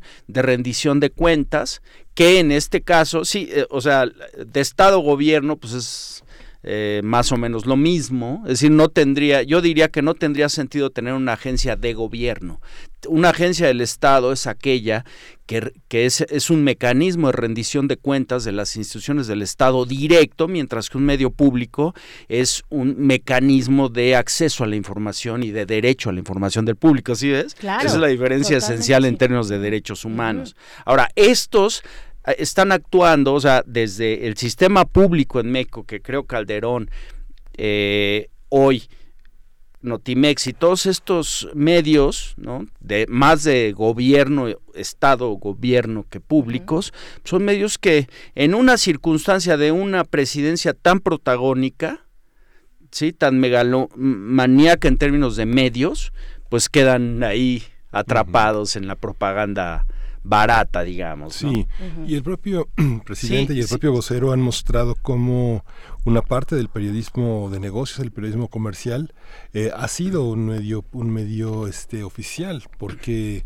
la publicidad, al decir del presidente de la República, los ha convertido en un instrumento del Estado y que justamente ese fue el gran padecimiento de la izquierda y de su y de su larga trayectoria como un candidato tan tan tan permanente de la presidencia, tan sin espacios que estaban Uh, copados por la publicidad estatal, por la publicidad del partido en el poder en, en, su momento el PAN y el PRI, ¿no? que son, son lo que, los que le negaron la información. Hoy vemos este, con los dueños de medios, con, las, eh, con los espacios importantes, que justamente no ha, no ha caído nada, ¿no? no ha caído ninguna publicidad y lo que han hecho para conservar sus formas de vida, los dueños de los periódicos, es correr periodistas. ¿no? Eso es interesante, porque realmente si uno piensa en quienes están, yo vi cómo trataban a Grau Villamil por esta cosa que publicó en Twitter. Yo no entiendo a, estos eh, funcionarios públicos. He tenido mucho cariño y respeto por Genaro Villamil. ¿Por qué está tuiteando el, responsable del sistema público de medios como si fuera un periodista, un reportero eh, principiante, reportero tuvieron a Duarte, yo no entiendo eso, a menos que tenga un objetivo específico, distractor o, de comunicación política.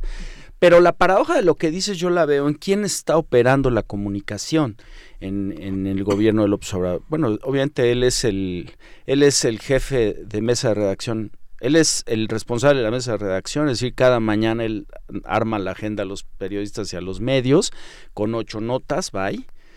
Y mientras, desde muy temprano, o sea, es la primera junta editorial que se hace, supongo que ellos se reúnen a las cinco de la mañana para tener su, su, oferta de noticias a las siete y entonces desperdician cuatro o cinco horas en una acción de, de que arma la agenda de los medios cada mañana pero tienen a Scherer. Yo creo que, o más bien tengo para mí que uno de los operadores centrales de la comunicación política estratégica es Scherer, que es una de las víctimas de ese sistema. Es decir, más bien es heredero de una de las víctimas de ese sistema. Ven las paradojas. Esto nos hace pensar, y tú mencionabas a la izquierda, mira, a la izquierda, en realidad, pensando, por ejemplo, en Orwell, o sea, la izquierda tiene esta... No sé si se acuerdan de la tortura Wilson, ¿no? O sea, la izquierda tiene, sin hacer extrapolaciones eh, arbitrarias o caprichosas. La tortura es básicamente que no basta con que, con que me escuches, sino me tienes que creer y tienes que asumirme. Es, una suerte de acto erótico propagandístico, es decir, me voy a meter en ti y te tiene que gustar. Entonces, esta, la izquierda tiene esa suerte de obsesión autoritaria, de que no basta que me toleres, me escuches, me aguantes, me votes, sino quiero que me quieras y quiero que me reproduzcas, ¿no? Es, es y está explícito en el discurso del presidente.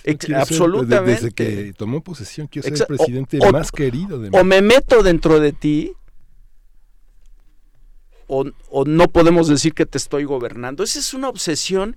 Bueno, el, gran hermano con su bigote de Stalin, pues es eso, ¿no? Claro, Claro, estamos conversando con Marco Lara Clar. Ya se nos empieza a acabar el tiempo, Marco, pero no quiero dejar de preguntarte pues sobre los riesgos, sobre los riesgos de actuaciones como las que hemos visto. Estamos hablando del tema Notimex, estamos hablando de su nueva titular, de estas características muy particulares de su perfil.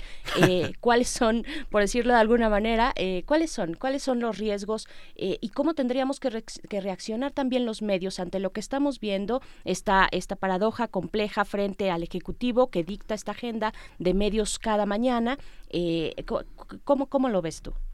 Mira, yo pienso que es momento decir que los medios estatales se van a revisar a sí mismos, o sea, Canal 22, Radio Educación, Canal, 11 que, que, se ha ido deteriorando de una manera increíble, eh, el IMER, que ahí Aleida Calleja es la única que ha mantenido un perfil digno, entonces ella hizo la denuncia de los 37 millones, dijo, si no hay este varo, no hay nada, hay este problema.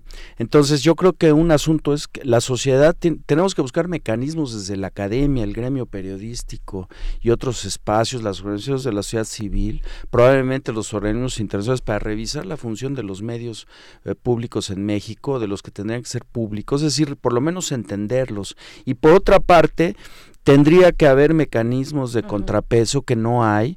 San Juana Martín siempre utiliza, a mí me sorprende ella, yo es que ellos son han sido amigos durante años, colegas. San Juan Martínez tiene una destacada eh, trayectoria en periodismo de investigación. A mí me deja perplejo, ¿no? Sobre todo la manera en la que ella usa el lenguaje, descalificando como esto de una mafia, los bots, o sea, todo es así como si estuvieras en Alien, como si tuvieran, los, como si hubieran invadido la nave.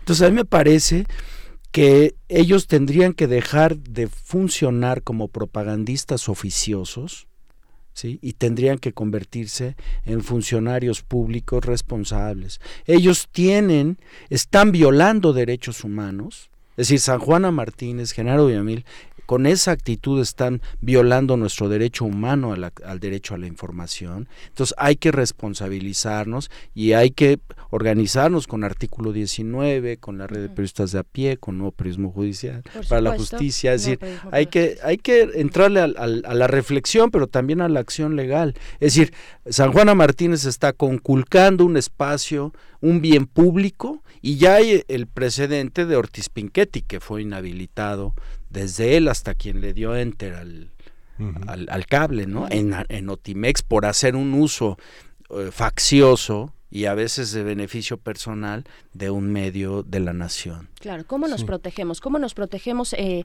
entre medios para con otros medios? Hablabas de estos mecanismos que revisten de seguridad, que, a, de, seguridad, sí, a los, a los medios cuando tienen una línea editorial, cuando tienen una serie de estatutos, un código de ética. ¿Cómo estamos en México en ese sentido frente a otros referentes tal vez internacionales?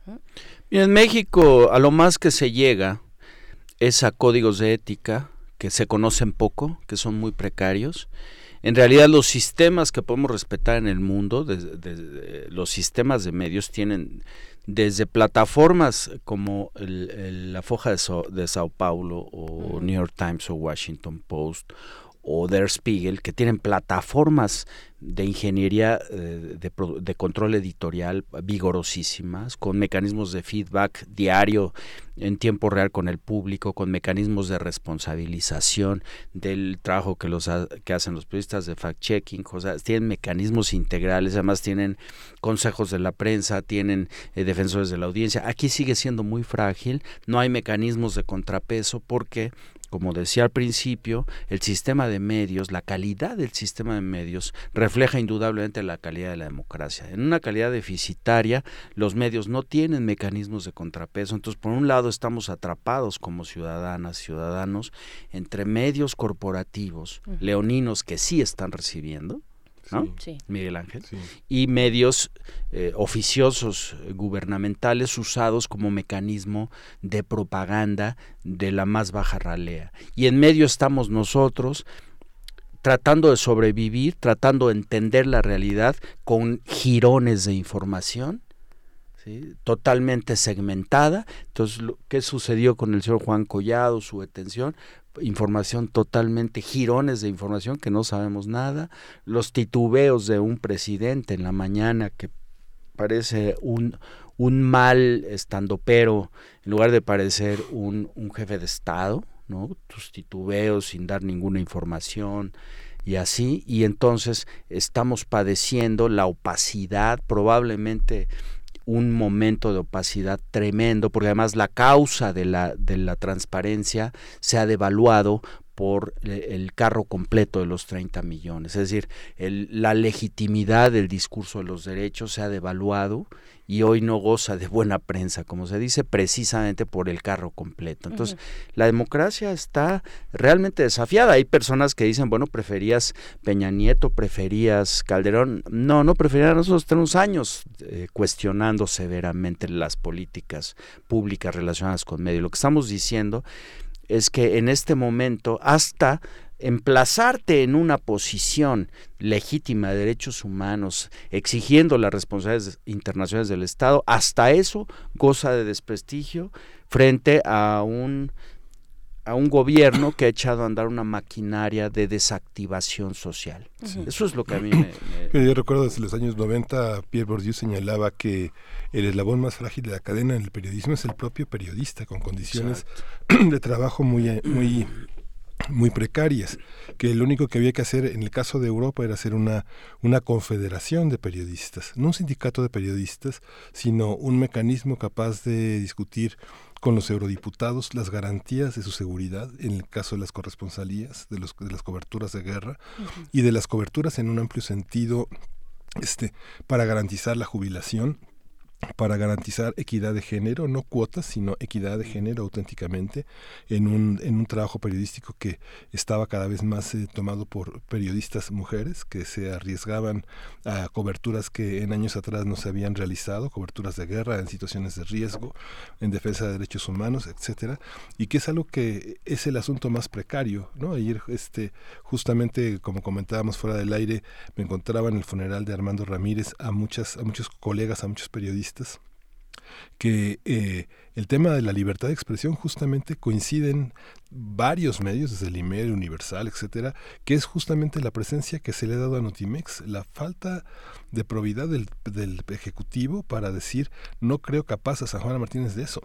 Exacto. De, esa, de esa manera y que, y que sí, justamente lo laboral era, era lo capital, porque todos los días eh, trabajamos como si fuera el último día en caso de muchos periodistas este en el en el medio no claro y además bueno una una manera digamos eh, un poco una interpretación es que ella no es apta otra interpretación es que la pusieron por eso. Esa podría ser una posibilidad también.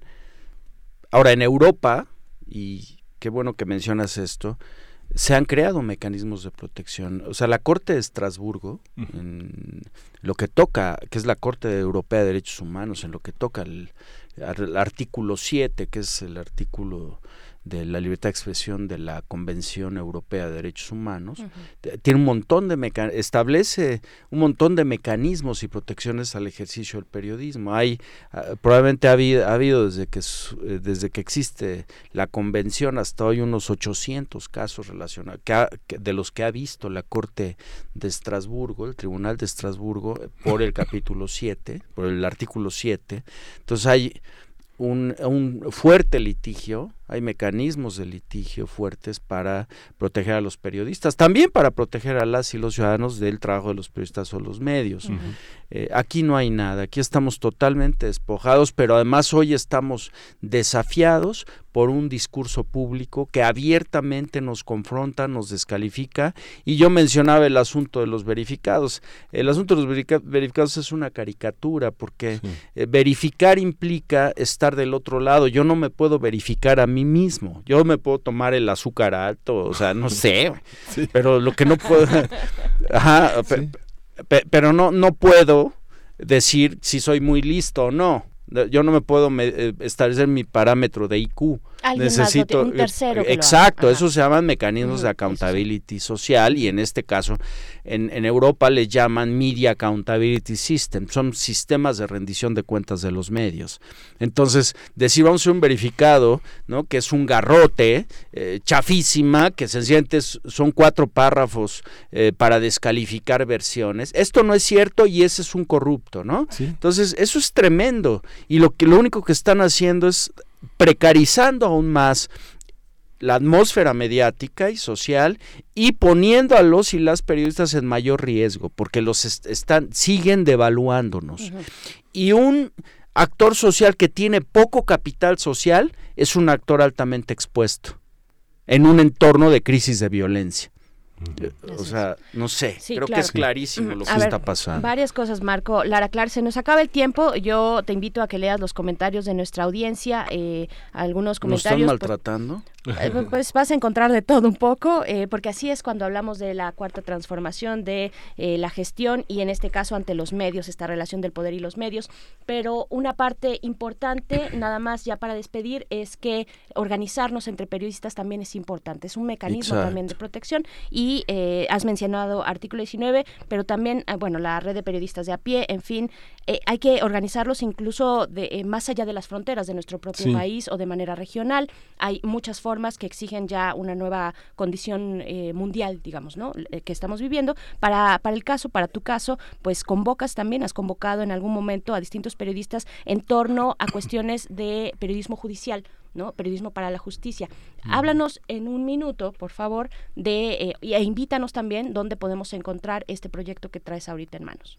Bueno, somos un grupo de 10 periodistas eh, fundamos como resultado de los diplomados de periodismo para la justicia de la Universidad Nacional Autónoma de México, una asociación civil que eh, tiene como objetivo difundir eh, y ayudar a implementar un paradigma de periodismo sobre seguridad, justicia y el conflicto penal institucionalizado en el gremio periodístico, los medios, para una cobertura de noticias con perspectiva de derechos humanos que permita que el público tenga información veraz pero también que las partes estén protegidas y un periodismo fiscalizador del funcionamiento del sistema de justicia penal de acuerdo con sus responsabilidades convencionales y constitucionales. Los periodistas podemos violar derechos humanos si no sabemos cómo eh, cuál es el tratamiento de una nota de justicia, ¿no? Los periodistas no podemos violar derechos pero vulneramos derechos humanos,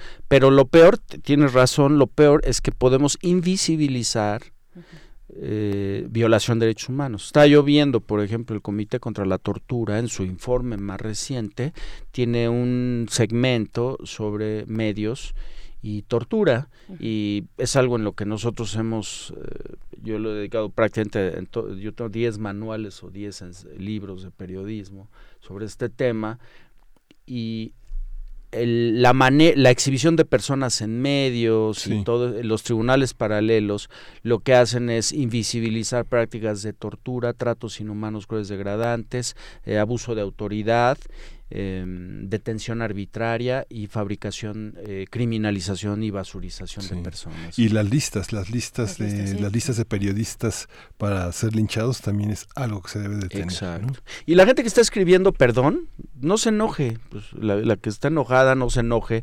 Este no es un asunto de partidos, es un asunto de democracia.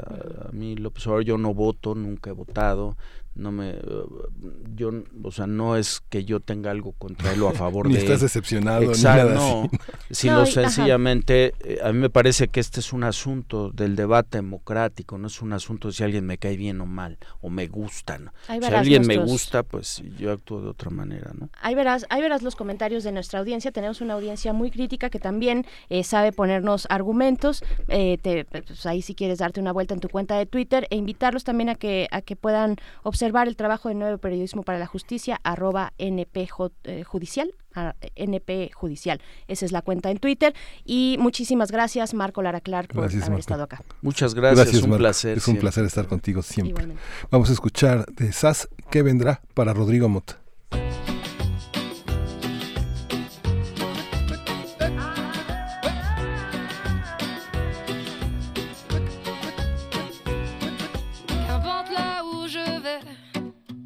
Tant que j'ai l'audace de tenir la main de l'autre pour aimer le temps qui passe. Dans tout ce que je fais, la rage et l'amour s'embrassent. Qu'elle soit mienne ou qu'elle soit vôtre, la vie nous dépasse. Que vendrá, que vendrá. Yo escribo mi camino sin pensar, sin pensar dónde acabará? Dans mes joies, dans mes peines, dans mes choix, dans mes larmes, je laisse aller mes sentiments.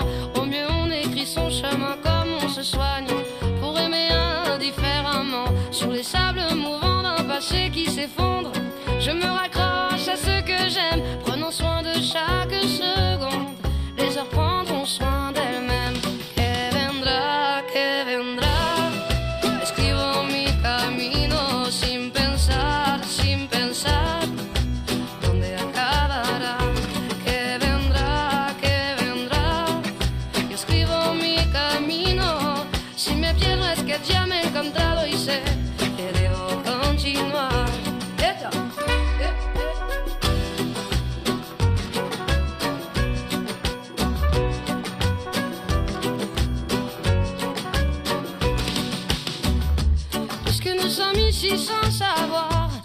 qui nous attend un peu plus tard, laissez parler mon instinct me guérit. Puisque tout cela est bien trop court, j'aimerais jusqu'à mon dernier jour, jusqu'à mon dernier souffle de vie. Que vendrá, que vendrá. Síguenos en redes sociales. Encuéntranos en Facebook como Primer Movimiento y en Twitter como arroba PMovimiento. Hagamos comunidad.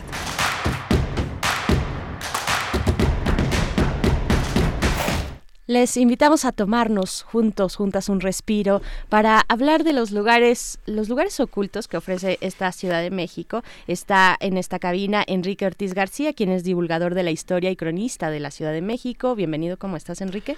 Eh, gracias por la invitación, muy bien, gracias, un placer estar con ustedes nuevamente. En una segunda, en una segunda participación, la primera fue la semana pasada. eh, nos quedamos en Chapultepec en aquel momento y te dejo los micrófonos para que nos hagas estas Gracias. Eh, sí, efectivamente, nos quedamos en Chapultepec y nos quedamos con un espacio que es digno de mencionarse, que es el famoso audiorama. No sé si han ido, es un espacio pues que tiene más de 40 años, en el cual eh, puedes acceder a este espacio donde hay música clásica, jazz, eh, música ambiental. Incluso si no llevas libro, puedes dejar tu credencial y te van a prestar un libro. Eh, es ex- eh, una excelente opción para relajarse, pero también tiene su parte histórica. Al fondo de este espacio hay una cueva, una cueva que le conocen como Sincalco, la casa del maíz. En este espacio es donde se dice que el último, re- el último gobernante tolteca eh, entra al inframundo que es una metáfora de que posiblemente com- comete un suicidio cuando se llamaba Huemac, cuando se queda ya sin toltecas. Eh, y esto por una leyenda, por un mito eh, de su avaricia al jugar un juego de pelota en el cual él exigía jades y plumas de quetzal y los dioses de la lluvia le decían que era mejor que aceptara los granos de maíz y las hojas verdes del maíz, que esto evidentemente representaba fertilidad y abundancia para su pueblo tolteca. A él, al ser muy eh, avaricioso, al ganar el juego de pelota, estos tlaloques, que son los ayudantes de Tlaloc, pues evidentemente se enriquece, pero deja en la pobreza, deja, deja eh, desguarnecido a su pueblo tolteca, y es tanta su tristeza que entra a este espacio, esta cueva sin calco, que es un portal hacia el inframundo y un portal a los supramundos. Eh, en 1519 Motecuzoma Xocoyotzin, el famosísimo y trágico Huaytlatoani Mexica, eh, trata de seguir los pasos de Huemac, buscando una forma de, entrar al inframundo y de no enfrentar sus responsabilidades y grandes responsabilidades que tenía en ese año eh, nefasto para la cultura mexica, porque era cuando llegaban los europeos, estos seres barbados, blancos que venían de más allá del océano, allende de los mares. Y se encuentra Huemac y Huemac le dice que no es buena opción que entre este lugar y que tiene que responsabilizarse como monarca, como Huaytlatuani de su pueblo y enfrentar los problemas que se avecinaban. Entonces, una gran opción, este lugar, este, este Sincalco y este audiorama, para irse a relajar pues un ratito es una gran opción. ¿Cómo llega uno? Eh, justamente donde está la casa de los guardias, construcción porfiriana neogótica, no sé si lo ubican de tabique rojo, donde inicia la rampa al castillo de Chapultepec, que hasta 1999 fue la casa de los espejos, cuando uno entraba ahí se veía chiquito, grande, gordo. Ahí a la izquierda toma en, esa, en ese, digamos, circuito, uno toma a la izquierda y lo primero que va a ver va a ser el relieve de Motecuzoma eh, o Motecuzoma II, al lado del lado derecho, el propio que destruye Fray Juan de Zumárraga en 1539, eh, porque pensaban que era pues cuestiones eh, paganas. Eh, seguimos caminando por, esta, por este circuito, llegamos a lo que es el obelisco del lado izquierdo, el monumento que hablamos de Manuel González y Porfirio Díaz, hacia los niños héroes. Seguimos caminando, vamos a ver eh, el tronco ya seco de este gigantesco agüehuete que decían que había, funda, que había plantado el propio Nezahualcóyotl o el propio Motecuzoma el Huicamina por ahí de mil, 1430, 1440, ya seco, que se le conoce como el sargento. Eh, más de 42 metros de altura tuvo cuando estaba todavía vivo. Vamos a llegar a lo que se le conoce eh, el Zuno, que está del lado derecho, y justamente uno pasa eh, este monumento y a la derecha, y ahí está precisamente lo que es el Sincalco y el Audiorama. Muy bien. Eh, el audiorama en esta zona de Chapultepec. ¿Qué más? ¿Qué más nos quieres recomendar esta mañana? También hay algo, eh, bueno, el Museo de Museos de la Ciudad de México, posiblemente el recinto con mayor historia que hay en la ciudad.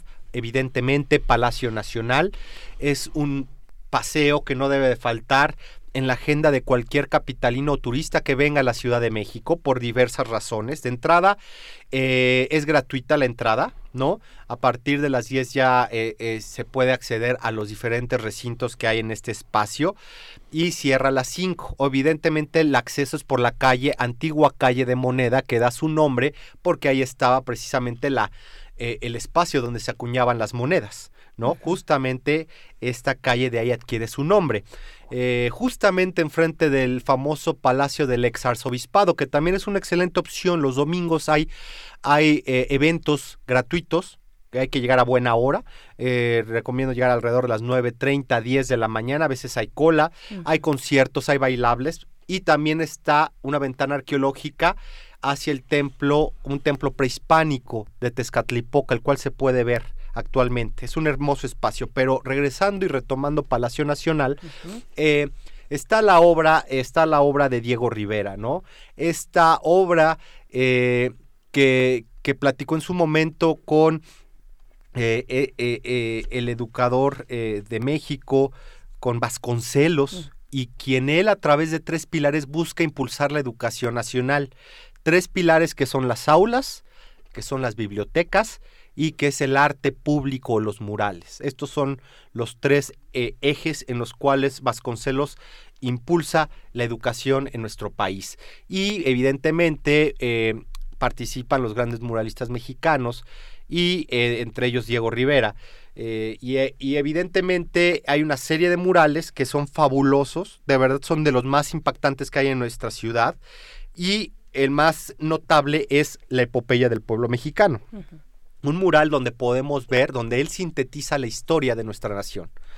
Desde que los sacerdotes, desde que se establece esta casta sacerdotal en Mesoamérica, en el que estamos hablando del preclásico, ¿no? Antes de nuestros, antes de la, eh, del nacimiento de Cristo, en el cual estas castas sacerdotales pues establecen su, eh, su supremacía sobre otro, sobre los campesinos y otros estratos sociales. Desde ese momento él, él lo está eh, planteando hasta el momento de eh, los movimientos totalitarios en Europa, ¿no? Estamos hablando de los movimientos fascistas, estamos hablando evidentemente de la energía atómica, estamos hablando eh, incluso retrata a sus dos esposas, dos esposas de tres que tuvo, entre ellas Frida Kahlo, ¿no? Y eh, Lupe Marín. Y lo más curioso es que las retrata juntas. eh, yo me pregunto qué muralista o qué hombre retrataría a sus dos esposas juntas, ¿verdad? Eso es, eso es un dato bien interesante. Y bueno, pasando por pasajes como Maximiliano, Segundo Imperio, Primer Imperio, Revolución de Ayutla, el Plan de San Luis, ¿no? Con eh, Francisco y Madero. Entonces, vale la pena que vayan eh, a ver estos murales de Diego Rivera, que son, son más de 264 metros cuadrados de pintura por ejemplo. Dentro de este espacio, pues también están eh, dos jardines botánicos, uno de clima semiárido, con opales, biznagas, todo esto que nos caracteriza tanto a los mexicanos, y lo que se conoce como el Jardín de la Emperatriz, donde podemos encontrar eh, gran variedad de plantas propias de nuestra región, desde un ahuehuete, viejo de agua hasta el famosísimo árbol de la manita que prácticamente pues es muy difícil que se dé y está casi en peligro de extinción eh, que eh, empieza a tener flores en lo que son eh, por ahí de marzo abril mayo. Y la flor literalmente es roja y tiene seis dedos. Se comenta que Motecuzoma, cuando llegaba un embajador, un, un, diplomático de otra cultura, lo que hacía era obsequiarle una de estas flores y también se tiene la eh, costumbre, o más bien es una leyenda, no lo sé, de que es bueno regalarlo a personas que padecen de la presión o de males cardíacos. Ah, ¿No? Entonces, Palacio Nacional también cuenta eh, con el recinto homenaje a Benito Juárez, donde él muere donde también muere su esposa, Margarita Maza de Juárez, y también tiene un museo que no tiene más de un año de haber sido eh, inaugurado, eh, que es eh, la historia de Palacio Nacional, donde podemos ver reflejada la vida cotidiana desde tiempos del virreinato bueno, desde tiempos de Motecuzoma, ¿no? Porque recordemos que donde actualmente está Palacio Nacional estaban las casas nuevas de Motecuzoma Socoyotzi. Y que también en su momento ahí fue la casa o palacio de Hernán Cortés. Y que posteriormente la corona española, a través del, del virreinato, bueno, de los virreyes, hacen un, un pleito legal en contra del heredero de Hernán Cortés, Martín, el segundo, el segundo marqués del Valle de Oaxaca. ¿Por qué razón? Pues porque ellos tenían control de esto, de donde actualmente está Monte de Piedad, de la Plaza del Volador, que es donde actualmente está la Suprema Corte de Justicia, y los terrenos que estaban hacia el oriente donde a media, donde la segunda mitad del siglo XVI eh, la construcción de la Real y Pontificia Universidad de México, ¿no? Entonces, Palacio Nacional, otra, otra gran opción. Perfecto. Solo una pregunta antes de eh, continuar con tu siguiente recomendación. Eh, Enrique Ortiz, con, con, esta nueva administración que ha, que ha usado de una manera mucho más amplia este espacio del Palacio Nacional, ¿hay espacios restringidos? ¿Hay, hay un cambio en ese sentido o está igualmente abierto? No, no está abierto. afuera está completamente abierto y eso sí, se, Sí, hay acceso, de repente puede haber eventos oficiales y si les toca un mal día y cierran, pero de lo que yo sé, cuando termina el evento vuelven a abrir. Entonces no hay eh, una especie de restricción fuerte sobre esto. Eh, entonces, eh, sí, esto vale mucho la pena que la gente eh, vaya. Otro espacio que me gustaría recomendar es el antiguo colegio de jesuitas, San Ildefonso, ¿no? Este lugar que también se vuelve famoso en 1968 por el famoso bazucazo, ¿no? Claro. Que a medianoche los oficiales, los militares empiezan a contar para que los estudiantes que están ahí guarnecidos, pues salgan y les cuentan eh, eh, en, la noche, madrugada, y no salen. Y como ustedes bien saben, eh, tiran un bazucazo, ¿no? Y tiran una puerta magnífica labrada del siglo XVIII y entran a, sobre los estudiantes y a, meterlos a la cárcel. pero bueno, hablando de, de temas más amigables, en San Ildefonso es un recinto donde está, que guarda los grandes murales de los grandes artistas mexicanos. Hay en particular uno que me gustaría recomendar, que se llama La Creación, que es el, primer mural que realizó eh, Diego Rivera en México. Eh, y pocas personas, bueno, conocen de su existencia. Es gratuita la entrada a ver este mural. Se encuentra en el anfiteatro Simón Bolívar. Eh, es de 1922 y es una joya porque ahí podemos ver eh, a Nahui Olin, a muchas mujeres contemporáneas, intelectuales, grandes mecenas y artistas, eh, a Dolores Olmedo. Eh, podemos verlas eh, en, este, en, esta, en este gigantesco mural que Diego Rivera realizó eh, en este anfiteatro Simón Bolívar. También vale la pena mencionar que en este lugar hay más de 30 murales de Diego, de Diego Rivera, de Orozco, de Siqueiros, Fernando Leal y Alba de la Canal. Entonces es un espacio que vale mucho la pena visitar. Tiene un costo de 50 pesos y tienen... eh, bueno, San Ildefonso abre de 10 a 6 y tiene visitas guiadas eh, 11, 1 y 4 de la tarde. Entonces, sobre todo vayan lo que son los sábados, que es cuando hay mayor eh, concurrencia y eh, eh, las explicaciones pues están mejor eh, realizadas o ilustradas, ¿no? Es, es excelente este espacio, más toda la historia, ¿no? El, el recinto en sí es una Eso. joya. Eh, y todo lo que pasó ahí, eh, recordemos que, bueno, ahí se preparaban los, los, los jesuitas, así como también en el convento, eh, bueno, en el gran colegio de Tepozotlán, ¿no? Que también era un espacio bien importante de los jesuitas y que finalmente son expulsados en la segunda mitad del siglo XVIII, ¿no? Por eh, edicto o por eh, eh, mandato de Carlos III, este famoso rey que establece lo que son estas leyes borbónicas en las cuales modifica en gran medida pues la vida cotidiana de las colonias y también de la metrópoli. Situación que desencadenaría con el tiempo, pues en la independencia de sus colonias, ¿no? Ultramar, eh, todo lo que es América, ¿no? Este lugar también vale mucho la pena que se visite. Y si me permiten, también hay un lugar que es poco conocido y que es una joya, que excavación, bueno, el, el programa eh, de arqueología urbana entre el 2006 y 2008 encuentra eh, vestigios de lo que es el Calmeca, Colegio de Nobles de los Mexicas. Eh, está ubicado eh, en la antigua calle de Escalerillas, eh, calle de Gua- eh, Guatemala. Y está debajo, está en un sótano, en el sótano del Centro Cultural España, importante recinto donde se dan conciertos, donde eh, también hay eh, exposiciones de arte, de fotografía. Pues bajen, bajen, los invito a todos los radioescuchas que bajen al sótano. Y en el sótano van a encontrar este pequeño museo de sitio, donde se puede ver la fachada, bueno, una escalinata, una especie de portal, una plataforma de lo que fue este gigantesco recinto de la educación mexica, donde se prepararon los grandes gobernantes, ¿no? Por ahí pasó a Huizotl, ahí pasó Motecuzoma, por ahí pasaron los grandes a- astrónomos, los grandes sacerdotes, los grandes estadistas, los grandes guerreros mexicas. Eh, es una belleza. Sí, Eh, yo, yo no, he, no he bajado al sótano. Generalmente cuando se, se trata del Centro Cultural España, uno, además Sube. del centro, uno sube, se va Sí. a la terraza. Sí, donde está la fiesta. Donde Pero está es la extraordinario el sótano, digo, sí es una, una... Eh, sí, es bellísimo. Sí.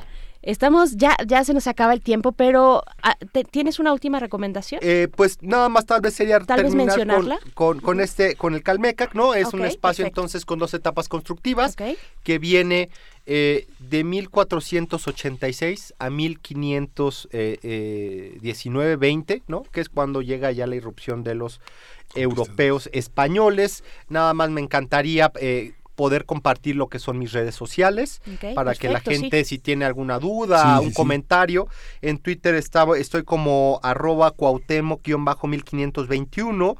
También los invito a que visiten mi página web que es www.elespejohumeante.mx y en Instagram estoy de la misma forma como arroba Cuauhtémoc, evidentemente con H, guion bajo 1521. Ahí podrán encontrar más información o plantear em, cualquier pregunta que tengan.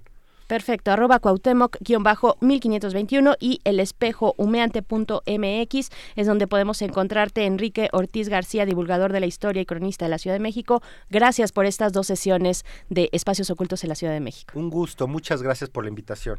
Gracias. Pues así nos despedimos de la radio Nicolaita, nos encontramos con ustedes el próximo lunes a las 8 de la mañana, vamos grabados la próxima semana, ya hasta la siguiente, regresamos en vivo, vamos a hacer el corte de la hora, son las 9 con 1, están en primer movimiento. Síguenos en redes sociales. Encuéntranos en Facebook como Primer Movimiento y en Twitter como arroba PMovimiento. Hagamos comunidad.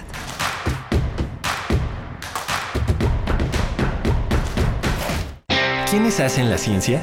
¿Cómo se suma la ciencia a las soluciones de los problemas iberoamericanos? Científicos, investigadores y académicos de Iberoamérica hablan de los avances en ciencia, tecnología e innovación que inciden en nuestra vida. La ciencia que somos. Iberoamérica al aire. Viernes a las 10 y media de la mañana. 96.1 de FM. Retransmisión, domingos a las 9.30 de la mañana por el 860 de AM. Radio UNAM. Experiencia sonora.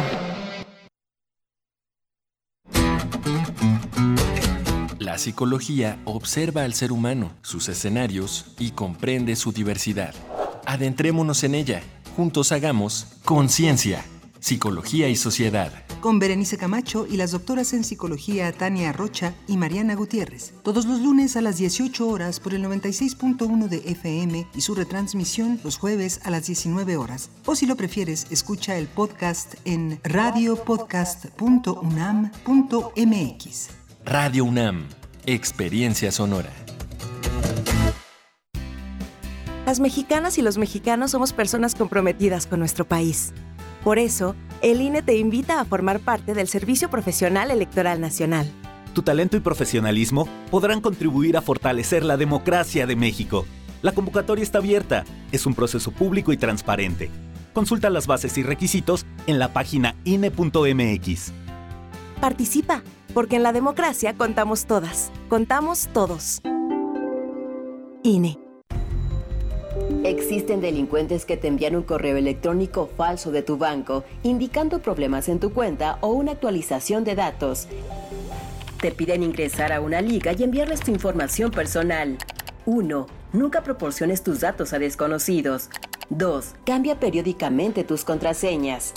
3. Si tienes dudas, contacta a tu banco. Para más información, acércate a la Conducef. Gobierno de México. La autonomía de nuestra universidad es invaluable. Desde 1929 nos ha dado libertad e independencia, condiciones que nos inspiran y fortalecen. Una autonomía que ha dado frutos, como la libertad de cátedra, la cultura y el pensamiento crítico. Es igualdad e inclusión. Un bien público que transforma a la sociedad. La autonomía está en nuestras raíces. Está en nuestras raíces. UNAM, 90 años de autonomía. Encuentra la música de primer movimiento día a día en el Spotify de Radio UNAM y agréganos a tus favoritos.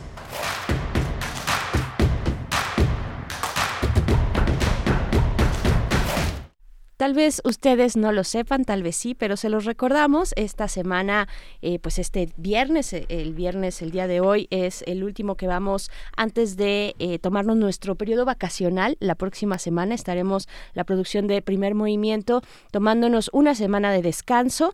Estarán ustedes en buenas manos con un, programa todos los días de lunes a viernes que ha delineado, definido nuestra productora Frida Saldívar, una recopilación. Ayer decías antología, Miguel Ángel, Sí. de los programas, conversaciones distintas que hemos tenido a lo largo de este semestre, distintas conversaciones que, me, que nos parecen eh, importantes recuperar, volver a traer a la mesa, seguir reflexionando, eh, son cuestiones que están vigentes y que será, será me parece muy bueno eh, eh, volverlas, volverlas a traer. Entonces estaremos así la próxima semana grabados y ya hasta la siguiente, hasta la siguiente ya vamos en vivo, pero bueno, hoy es el último día antes de tomar nuestras vacaciones y eso se siente en la producción, la Sí. producción ya se ve desestresada, ya eh, nuestros compañeros también de servicio social, Uriel Gámez que está por acá, pues ya todos están mucho más relajados y eso y eso se siente y nos gusta y pues bueno, les Uriel agradecemos. vino con aletas.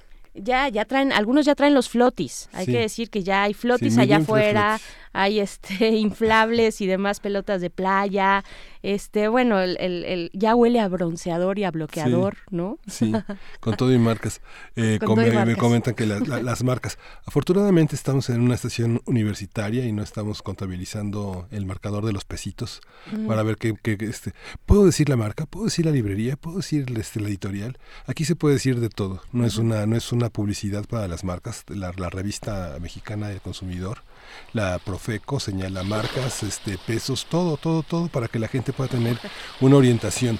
No decimos el envase azul que todos conocen y ni, ¿no? no lo decimos abiertamente el hotel tal la marca de auto tal porque no hay una, no hay un afán lucrativo ni comercial sino informativo y la gente tiene que tener información de qué bloqueadores usa y toda esta parte. Y hablar directa y claramente. Eso que escuchan no, no son, no es el efecto de las lluvias, es, es más bien que estamos invocando ya la posibilidad de, de descansar frente a una playa en la arena caliente con, con protección solar.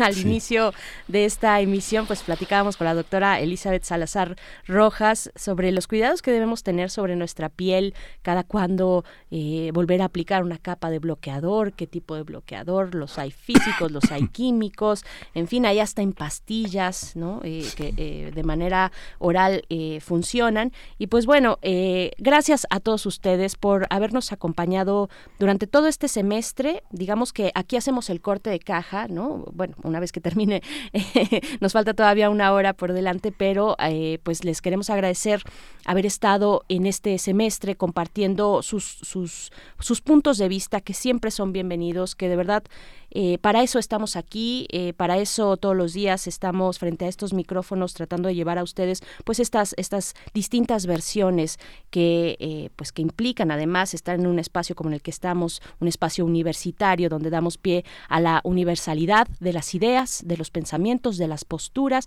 de eso se trata y queremos agradecerles mucho esta permanencia durante este semestre que, que, lo hicimos juntos y ha sido un semestre, Miguel Ángel, pues complicado, complejo, eh, con muchas, con, con, mucho trajín noticioso también, ¿no? Sí, y es importante tener también este sentido de sentido del humor, porque si bien nosotros eh, respetamos a todas las figuras públicas que están todos los días tratando de marcar una agenda, también este, pues no nos enojamos si el Guerra o Hernández o los caricaturistas le sacan cachetón a alguien o lo sacan bajito o lo sacan con su gorrota, su gorra que le queda grande y sus pantalones grandes como a Calderón su casaca este, militar, ¿no? Este, lo hacemos con mucho respeto. Hay gente que se, eh, se enoja mucho, pero este, esta, esta analogía que hace Marco Laracar con el estando pero titubeando este es parte es parte de la de lo que el presidente se expone públicamente al mostrarse no al dar clases de historia al hacer chistes al dar consejos al tratar de dar una moralización a los periodistas. Uno se pregunta realmente se dirige a los periodistas o a quién le está hablando, ¿no? Le está hablando al pasado, le está hablando al futuro, tiene un interlocutor imaginario al que le habla, es un niño, es un adolescente. A veces da la impresión de que le habla a un niño, a veces da la impresión de que le habla que le habla a alguien que está tras las rejas, a veces le da, la impresión de que le habla a alguien que está atesorando el dinero, que tiene el poder, ¿no? Claro. Entonces, todas esas figuras que propio presidente utiliza en su retórica son objeto de, a veces, de caricaturización, de analogías, de comparaciones y oposiciones, de toda la retórica que tenemos a, la mano y que refleja el humor, ¿no? refleja el humor. Que no debemos olvidar que forma parte de nuestra tradición crítica también el humor. Eh, y pues bueno, eh, queremos, queremos agradecer sus comentarios eh, en nuestras redes sociales. Estaremos platicando en unos momentos más acerca del microteatro estas propuestas distintas, formatos diversos, que abren las posibilidades también a públicos nuevos, a observar eh, a espacios nuevos también, porque los espacios mismos donde se realiza el teatro pues se renuevan con estos nuevos formatos, con estos formatos diferentes. Y pues estaremos eh, conversando con Leonora Cohen, quien es actriz egresada del CUT, del Centro Universitario de Teatro de la UNAM, y también con Arturo Vinales, que es también actor, actor de teatro, acerca de esto, el microteatro, la propuesta distinta que nos ofrece ofrece eh, pues para ir, para seguir eh, en este modo vacacional al cual ya nosotros nos estamos empezando a acercar. Miguel Ángel ya trae los flotis, el bañador, el traje de baño, en fin. Esto... Aunque tenemos mucho trabajo para, el, va a ser una semana de trabajo para el regreso también. Uf, pero apenas es viernes, apenas estamos empezando. Sí, por ahí del jueves, miércoles, jueves de la próxima semana, ahí ya nos empezamos a preocupar. Siempre cuando uno está en medios, me parece que no se puede desconectar del todo, tal vez sea eh, la gran desgracia, pero también la gran fortuna de estar con ustedes todas las mañanas. Así es que lo hacemos con muchísimo gusto. Vamos, vamos a la poesía necesaria y pues bueno, vamos para allá. Primer movimiento. Hacemos comunidad. Es hora de Poesía Necesaria.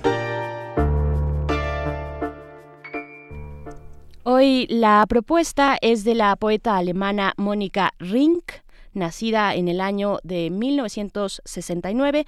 De ella leeremos, leeremos el poema I Had a Pony, Yo tuve un pony, y en la música, yo no sé si en la ocasión, en, en, el día de hoy, eh, la poesía es un pretexto para la música o al revés, pero en la música, que también es una propuesta alemana, tendremos al ensamble de música electrónica con base en Berlín, que se llaman Brand Brauer Frick. Eh, deben su nombre a los apellidos de cada uno de sus tres integrantes, Bram Frick. Son, eh, pues, los podemos entender como músicos de conservatorio y pese a lo que escuchen, a lo que vayan a escuchar, son, son eh, es muy electrónico, es un ritmo eh, y un sonido muy electrónico, eh, pero en realidad es una ejecución de instrumentos musicales, una ejecución académica con partituras, es acústica lo que vamos a escuchar, vaya, no, es, no es resultado de circuitos. una propuesta que va en contrasentido, por ejemplo, de Autobahn que escuchábamos en la mañana, la Tour de France, de Kraftwerk, pues es una, una propuesta completamente en otro sentido. Los abuelos de la música electrónica en Alemania, recuerden, Kraftwerk. Y pues bueno, Bram Brauer Freak se caracteriza por una riqueza de capas sonoras, sí, eh, pues sí obedecen a la estructura del tecno, eh, por, lo cual son, son más bailables, pero bueno, a ver, a ver qué les parece. A mí, en verdad, me, gusta mucho la propuesta de Bram Brauer Freak. El año pasado dieron cierre al festival MUTEC aquí en la Ciudad de México eh, con una presentación interesante en los jardines del Museo de Arte Contemporáneo Rufino Tamayo. Y pues de Bram Brauer Freak vamos a escuchar Bob una canción de 2010, pero primero vamos con la poesía de Mónica Rink, I Had a Pony. Su codiciosa mirada de pony bajo cejas de flamas. Así convierte en piedras flores, el cielo en piedra, lápiz lazuli en banda ancha, lo rojo se vuelve arrecifes, corales circundados de meseros pescado. Ella de nuevo no puede pagar, tiene que largarse ya, a sus espaldas forcejeos. Los comensales miran el espejo, miran sus copas. Cuando un mesero la arrastra de los pelos, ella ríe, casi cae, no conoce dosis. Alzado alzando su brazo se agita con tóxica potencia. Repican como llaves los brazaletes baratos. ¿Cómo se pone a gritar ahora? ¿Cómo puede ser posible que todos al parecer olvidamos por completo que del cuello de la medusa decapitada por Perseo, entre otras cosas, desciende un cabellito, un caballito que lleva, que lleva el rayo y también el trueno a Zeus? ¿Quién? ya pónganse a, a, leer a Hesíodo, bola de idiotas, hasta ahora no contaba con estos atributos de dominio.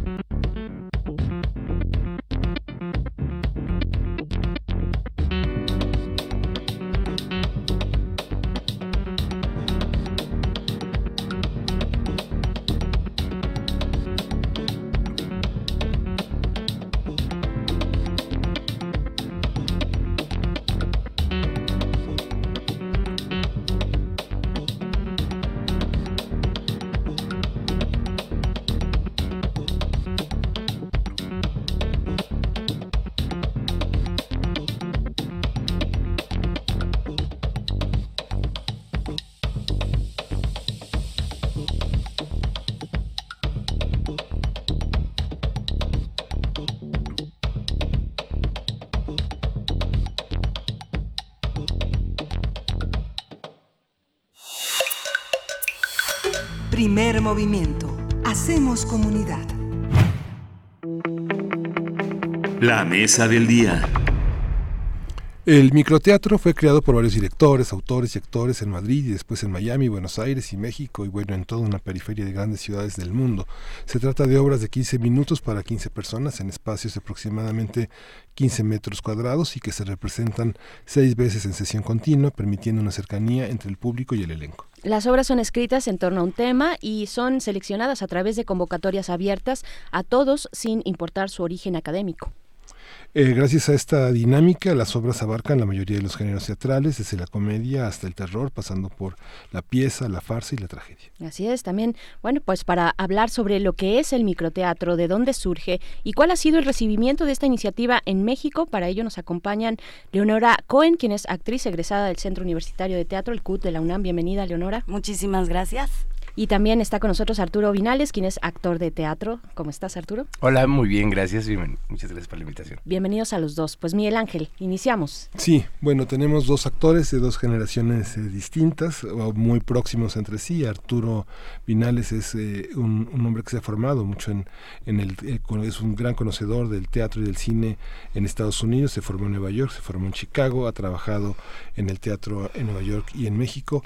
Y Leonora, que es una universitaria, una egresada, una egresada de, este, del CUT y que también ha enfrentado eh, la tarea del teatro de alguna manera sola y acompañada. El microteatro tiene que ver mucho con una especie de complicidad, pero al mismo tiempo también de, prejuicio de una gran parte de la comunidad teatral de que no lo consideran este con la suficiente largueza como se le acusa a los cuentistas que son incapaces de hacer una novela o a los poetas que son incapaces de hacer un cuento. ¿Cómo, cómo son? ¿Cómo, cómo, cómo lo viven ustedes? Empezamos por ¿Quién, quién quiere arrancar? Leonora. ¿Leonora? Pues, wow, qué pregunta, no me la esperaba. eh, sí, efectivamente, hay eh, una serie de prejuicios que rodean eh, el concepto de microteatro, de que dicen que, bueno, microteatro es lo que sería el cuento a lo que es la novela, ¿no? O el cortometraje a lo que es el cine. A mí me parece, eh, en, una, en una cuestión personal, que no cualquiera escribe una obra de 15 minutos que sea redonda, ¿no? Que tenga un inicio, un desarrollo, un clímax, un final. ¿No? No cualquiera. Entonces, claro que tiene una, una eh, eh, dificultad, ¿no? Por así decirlo, y que tiene todo el valor también de una obra de largo aliento, ¿no? De una obra como una orestiada de cuatro horas, etcétera, ¿no? Porque hay mucho trabajo también involucrado, mucho corazón, mucho esfuerzo, tiempo, talento, no nada más de una persona, como es mi caso en, este, en esta temporada, que es un monólogo, sino de un equipo grande que está atrás sosteniendo y cobijado, como dices, de microteatro, que finalmente es una familia. Sí, yo coincido igual con, con Leo, porque, em, eh, bueno, estamos acostumbrados a tantos prejuicios. El, y estar poniendo etiquetas todo el tiempo de las cosas. Yo creo que teatro es teatro y creo que lo que te haga pensar dentro de una obra, eso es teatro. Creo también que, como bien dice Leo, el, el englobar un texto en 15, para 15 minutos, dárselo a un director, él pensarlo y dárselo a unos actores y realizarlo, es muy difícil. Es muy difícil tener una, una obra tan contundente, que, que sea entendible tan, tan rápido y que tenga un final, un, lo que tiene que tener una obra de teatro, ¿no? Un principio, un conflicto y un final, ¿no? Y en, muchos de los casos es una, una vuelta de tuerca.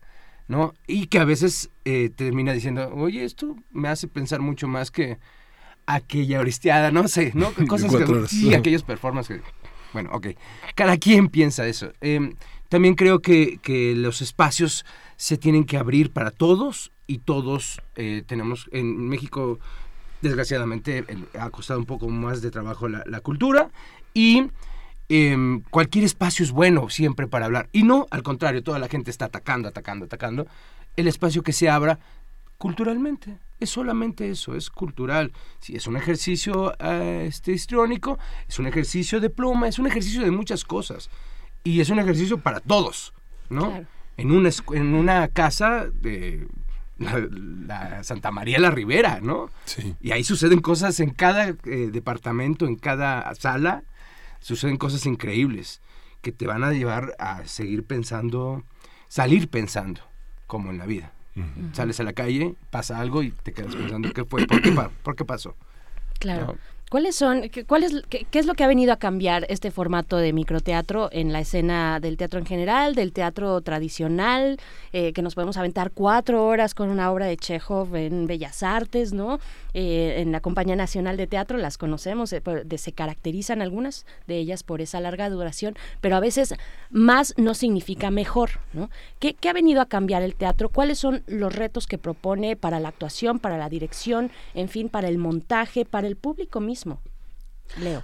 Pues yo podría decir que el, quizá el concepto de entretenimiento, ¿no? Que, Mm, que una persona o un teatrero vaya a la casa microteatro y que en una misma noche vea a tres amigos o a cuatro amigos, eso me parece una cosa fabulosa, ¿no? Y qué más. Creo que también el reto es, es esto, el, el que si bien eh, hay historias increíbles de toda la vida, dramaturgos eh, contemporáneos, también esto abre una puerta a un ejercicio de pluma de nuevas generaciones.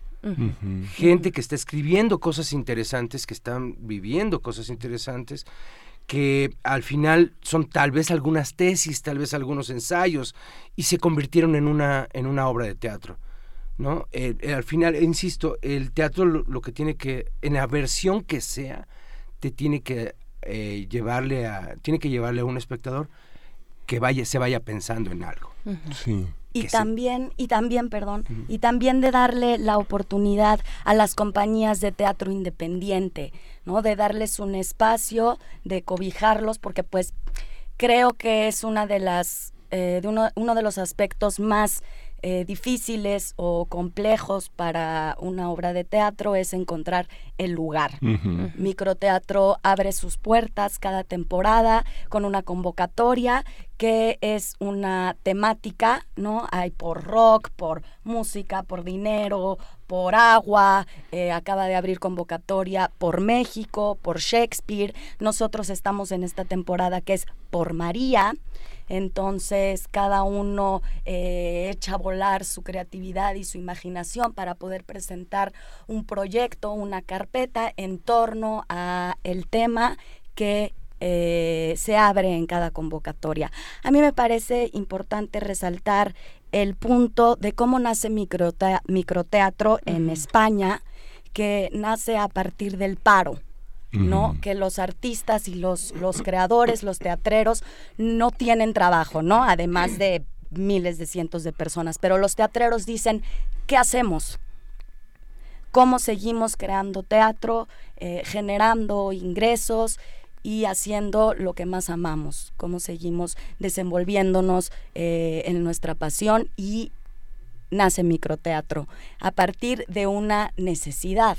¿No? Entonces creo que eso es lo que siempre eh, nos ha alimentado a los artistas, la necesidad de crear, de compartir y de entregar nuestra pasión, nuestro talento, nuestro tiempo, nuestro arte a un fin en sí mismo que es el teatro. Sí, y yo quiero añadir que eh, también aquí en México estamos acostumbrados al paternalismo, ¿no? Y no, estoy en una, estamos eh, juntos en una em, generación en la cual si no te vienen a, si no te abren una puerta, ábretela tú. Pues escríbela tú, prodúcela tú, habla tú de lo que tú quieres hablar. Es que nadie me dice que es que yo quiero que me llamen para porque yo quiero hablar de porque hey, hazlo tú. Y esta es una una puerta, una ventana para hacerlo. Sí, crear un público, que es lo más difícil.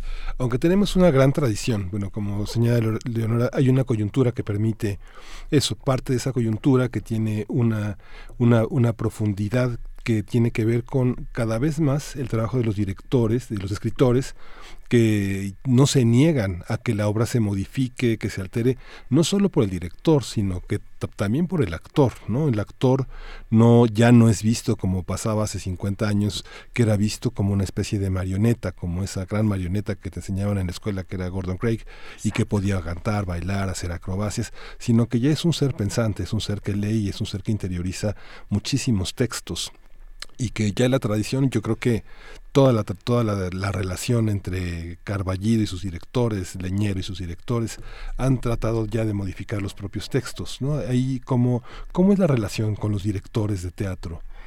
Bueno, ¿Cómo, cómo, es esa parte en la que son tan protagónicos ustedes, son, es tan vívido el trabajo actoral, está tan a flor de piel para el público el actor, es tan central que me da la impresión de que a veces la gente que va a los micros se olvida del director. ¿Cómo es el trabajo con ustedes, con, con los directores? Ah, hay una premisa eh, como, como actor o en, en, en, la escuela, ¿no? Después de camina de aquí a acá, viene, exacto, viene el escucha. ¿no? El, el actor tiene que eh, ser maneable, sí, tiene que pensar y tiene que escuchar. Entonces, eh, ok, hay una mesa de trabajo. En todas, eh, supongo que debe de ser así, en todas las obras de en todas las obras microteatro, obra de teatro, la que sea, llega un texto, se convoca, bueno, todos ya estamos aquí, vamos a leerlo. Primera lectura. Lectura de mesa. Exacto. Y luego ya un trabajo de mesa. Ok, ¿tú qué piensas? Yo, ta, pum, pum, todos empezamos. El director siempre está. El director está en mí hoy, tres, tres semanas después, eh, a las 7.35 de un sábado, dando función. está aquí, lo estoy escuchando. Sí. Tienes que moverte aquí, pero, pero no tienes que hacerlo y camina de aquí a allá. ¿Por qué lo estás haciendo? Busca tus objetivos, escucha a tu compañero. Lo sigo teniendo, en mi caso Andrés Tene, lo sigo teniendo en, este, en esta obra, lo sigo teniendo todo el tiempo, todas las funciones. Entonces, eh, tal vez la gente eh, no asidua al teatro, que, que no va, que no hacen por ir, piensen que, ah, mira, a estos cuates se les ocurrió hacer eso y ya. No, y entonces sí, a ellos nadie pensaría en, uy, qué buena dirección. O ven una película y también no piensan en, mm, estos actores son increíbles. Fíjate que, cómo pensó hacer eso. Eso fue el director. Pero es, un, es, son cuestiones, de, cultura y de badaje de, de eh, tratar de estar, eso, leer. ¿No? Sí, qué bella manera, qué bella manera de decir. Yo creo que todos, eso de lo que hablas es la gratitud, ¿no? Yo creo que todos estamos oyendo a nuestros maestros siempre, Oyendo a los maestros y ahora que dices, bueno, cuando el, director te permite también hacer un trabajo orgánico, ¿no? Que no nada más es seguir el trazo, el trazo, sino que en algún momento tú como actor dices, a ver, aquí me está faltando algo y se, y se, y se debate y se habla, ¿no? Sí, eh, eh, perdóname, quiero decir algo. Esta es una nueva palabra, organicidad. Es entender. Yo, para mí es, es, es, ¿por qué lo estás haciendo? A ver, Víctor Carpintero, Alberto, mis, mis, maestros siempre dicen, piensa por qué. ¿Por qué por ahí? ¿Eso es lógico? No. Ah, pues entonces, ¿por qué lo haces así? Piensa, piensa. Eso es lo que tenemos que hacer. Ahorita escuché Carpintero en tu voz. claro, es un gran maestro. Sí, sí, sí. Entonces, y viene de esta, de este badaje de, de, de Carballedo, de, este, de todos. Y hay una, hay una anécdota bien bonita, me parece, que es de Ludwig Margules, que les pidió a, todas y todas que, que, se encueraran y que se, se subieran, ¿no? Quién sabe, a una plataforma y algo así, o que se aventaran.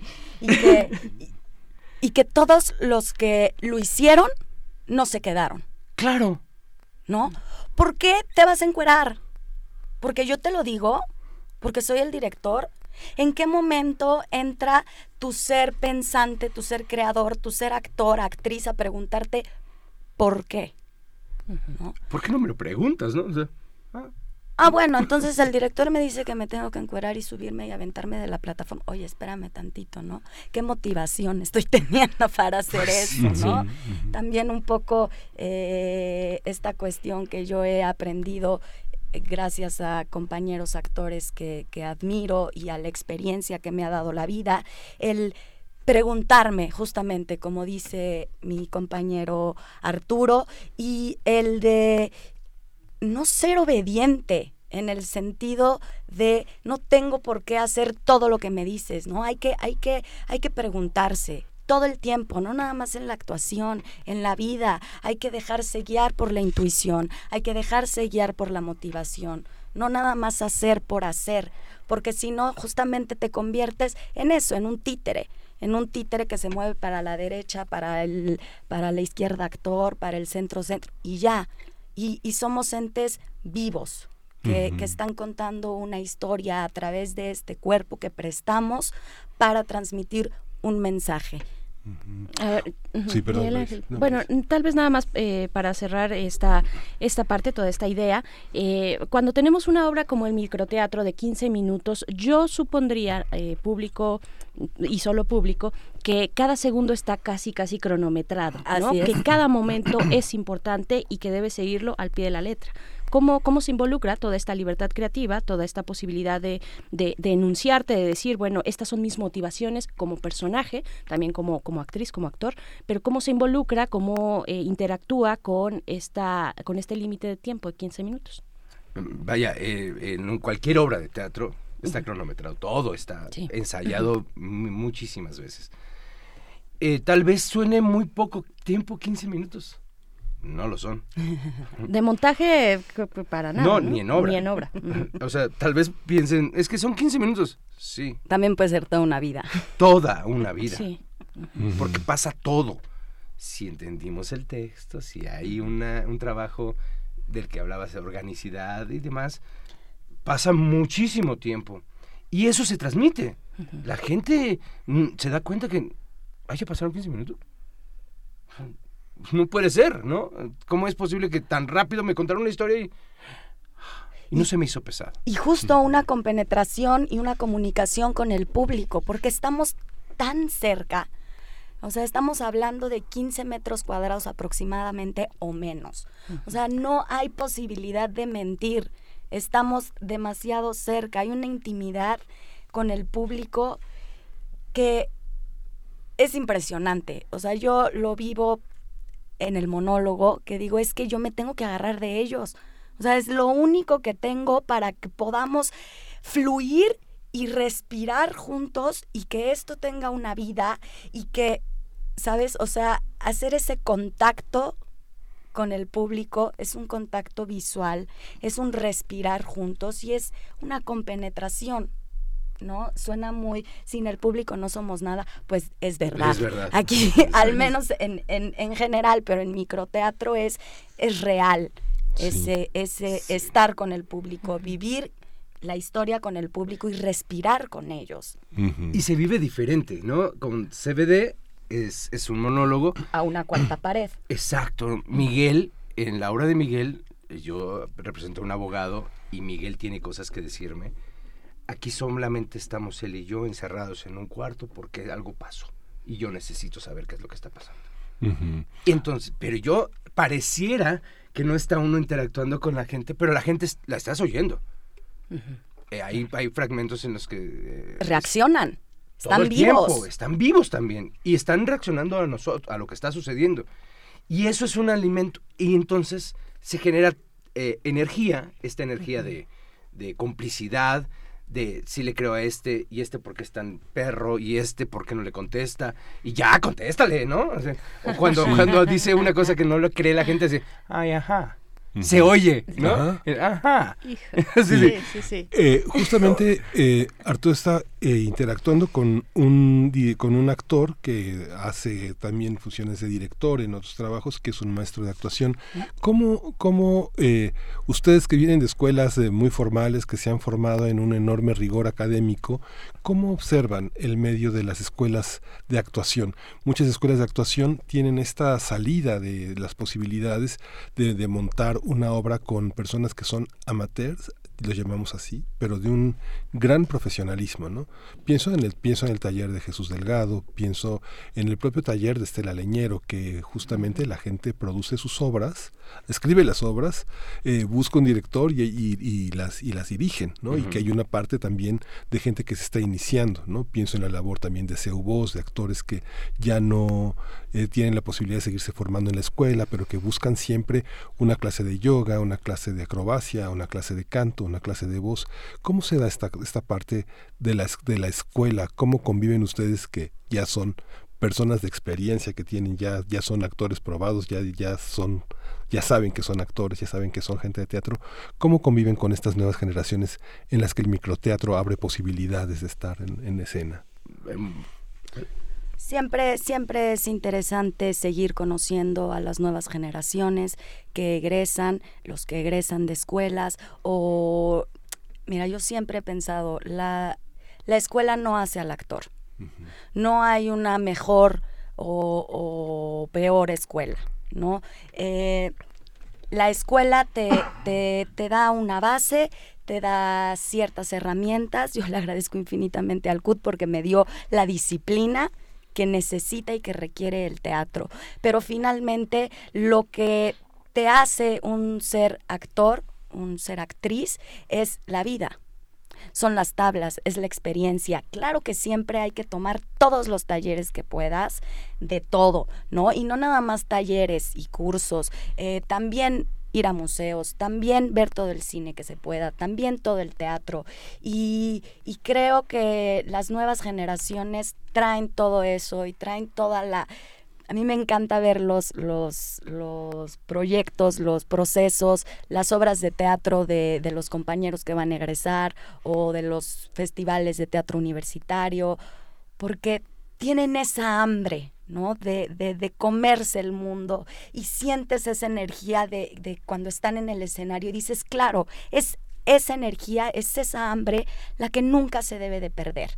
No, no nada más porque acabo de salir de la escuela o porque soy nuevo en esto. Esa, esa pasión que identifico en la gente que está en la escuela o que recién egresa es lo que a mí me motiva siempre para seguir entregando todo, esa energía, esa pasión y ese poder convivir con ellos y poder apreciar su trabajo y aprender.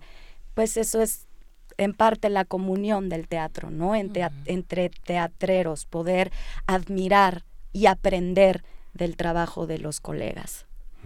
Sí, yo em, es muy curioso porque mi acercamiento con mi compañero Jesús Delgado fue que yo me inscribí a su, a su taller. Así. Ah, Así fue como lo conocí. Eh, lo conocimos, Marisela García, quien escribió esta obra de Miguel, y yo estábamos buscando cómo, porque también creemos todos los actores que nuestra herramienta, las dos, ¿no? Siempre tiene que estar activa. El cerebro y el cuerpo. Siempre. Y supongo el corazón. este siempre tiene que estar activo y tiene que estar eh, ejercitado.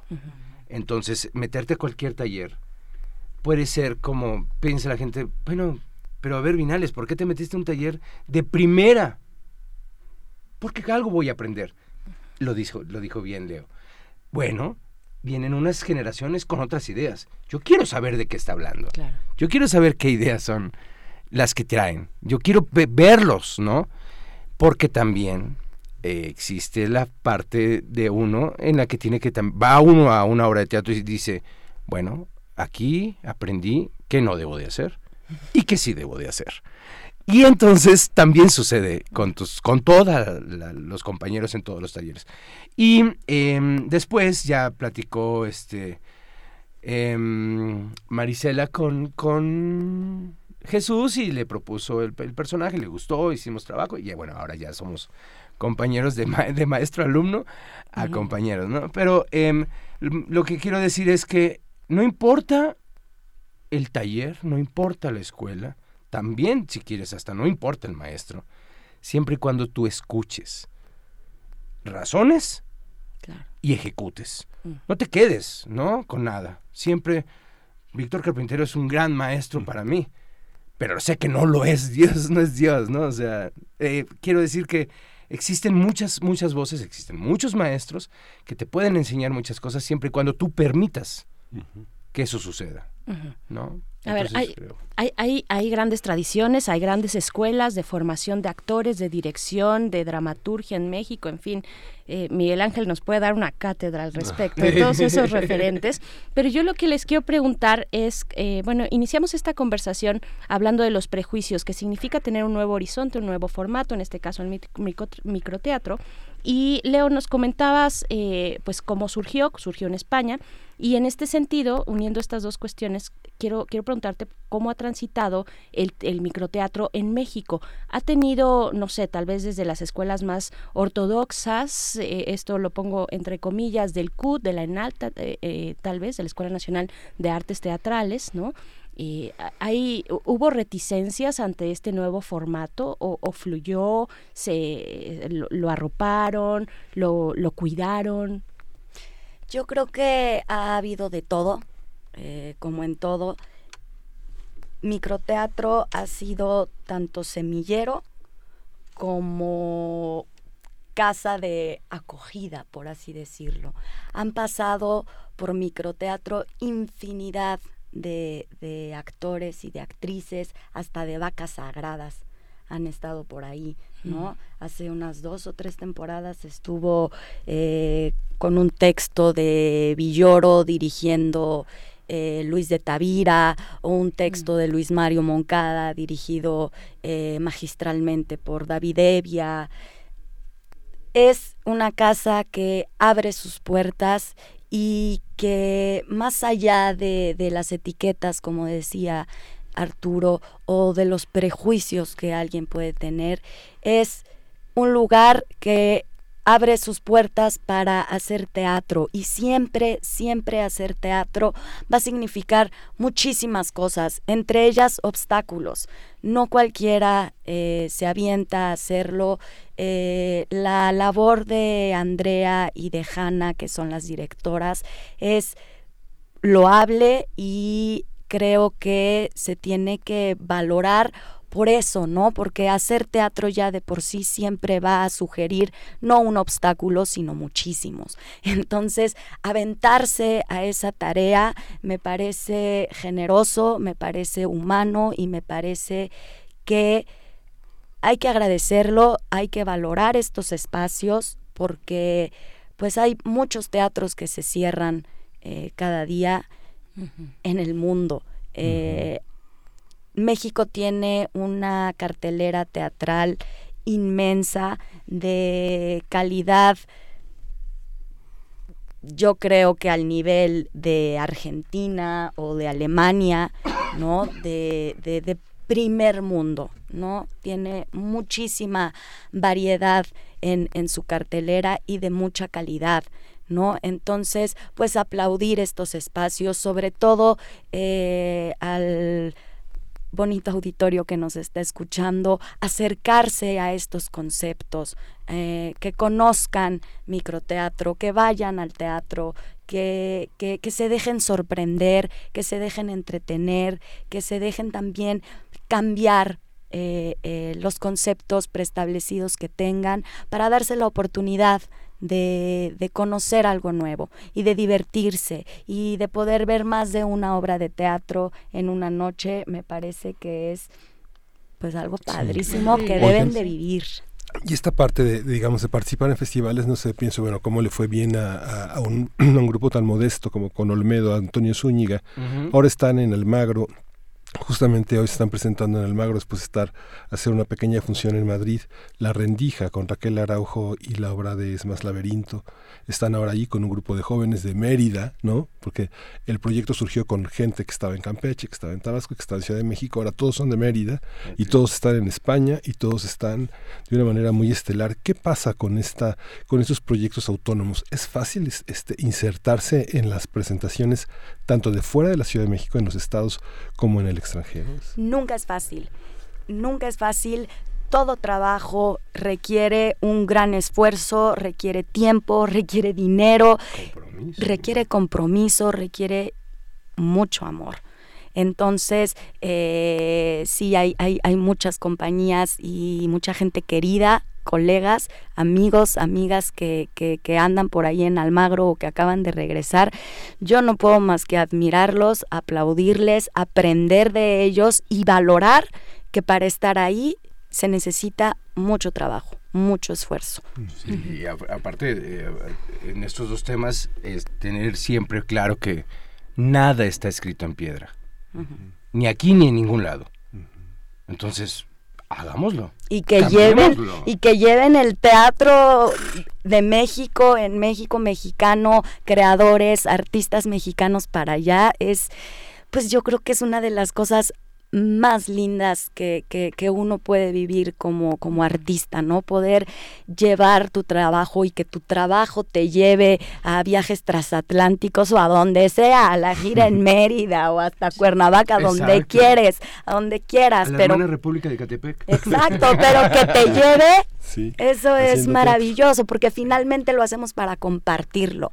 Contar historias. Para darte, para darlo. Claro, el teatro hace falta en todos los lugares y en todos los rincones, hay que decirlo también. Y hay que, y supongo hay que tener una, un, gran amor, lo decías tú, Leo, un gran amor, un gran compromiso cuando ves surgir un proyecto, cuando te presentan un proyecto, cuando empieza a formarse el equipo, bueno, el director los llama, ya tiene identificado a quién va a ser el, el, grupo, pero en lo individual tú, tú tienes que poner ahí eh, una parte de tu voluntad o gran parte de tu voluntad. Y todo tu corazón. Todo tu esfuerzo esfuerzo, todo, ¿no? Y confiar y creer en la propuesta, ¿no? La confianza es muy importante aquí, ¿no? Cuando se habla de teatro, incluso en la puesta en escena con tu compañero, tiene que haber ese, ese elemento de confianza casi ciega, ¿no? ¿Cómo, cómo, cómo lo ven? Bueno, y bueno, ah, también hay que, hay que decir, hay que recordar a quienes nos están escuchando que estamos conversando con Leonora Cohen, quien es actriz egresada del CUT, de la UNAM, y también con Arturo Vinales, actor también de teatro. Eh, díganos en qué están trabajando ahorita, eh, cuáles son estas obras que han estado eh, recuperando a lo largo de la conversación, de qué se trata. A ver, Arturo. Ah, bueno, la mía se llama Miguel que es un texto de Marisela García, como decía hace rato, dirigida por Andrés Tena, y el elenco lo conformamos Jesús Delgado y yo. Eh, Miguel habla del abuso. El abuso es en las escuelas, el abuso en la casa, el abuso en menores, ¿no? Y es un tema que es, eh, desgraciadamente muy común. De esto va, eh, mi personaje es un abogado de la escuela católica que necesita saber por qué es toda, como, como siempre en este país, en todos, muchos países, perdón, pero en, aquí vivo, en, siempre eres acusado sin ninguna prueba. Todo apunta que tú eres el malo y nadie sabe si si sí lo eres o no. Entonces yo necesito saber que Miguel me diga, aparte de que yo fui maestro, soy el abogado de la escuela, pero soy amigo de Miguel. Mm. Entonces necesito saber qué es lo que eh, tiene que decirme eh, de acuerdo a la terrible decisión que tomó María. Bien.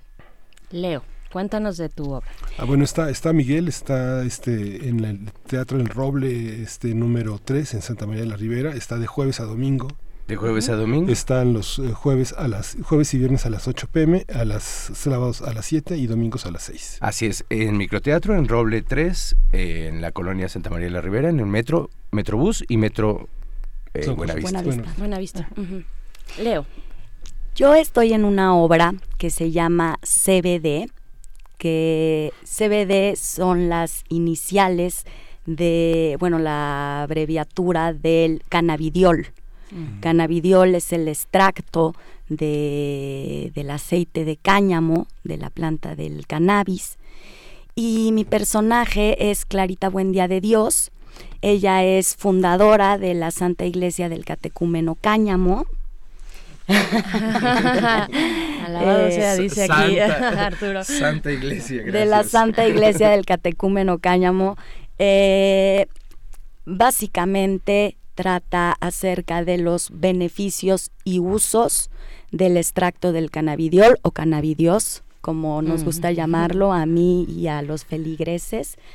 Eh, CBD es una dramaturgia de Javier Villanova, dirección Elizabeth Pedrosa, la iluminación y escenografía es de Samuel Cueto, la música original es de Juan Manuel Torreblanca, Es un monólogo, ya lo platicamos, de 15 minutos, donde en cada misa Clarita Buendía de Dios se debate junto con sus feligreses si salvarle la vida o no al cardenal que padece cáncer y es el principal detractor del uso de la cannabis medicinal. Entonces, vaya tema. Divertidísimo, tiene que estar también. ¿Cuáles son los horarios? ¿Dónde se puede, dónde, está en Roble 3 también? Igual, estamos presentándonos en microteatro, en Roble número 3, Santa María la Ribera.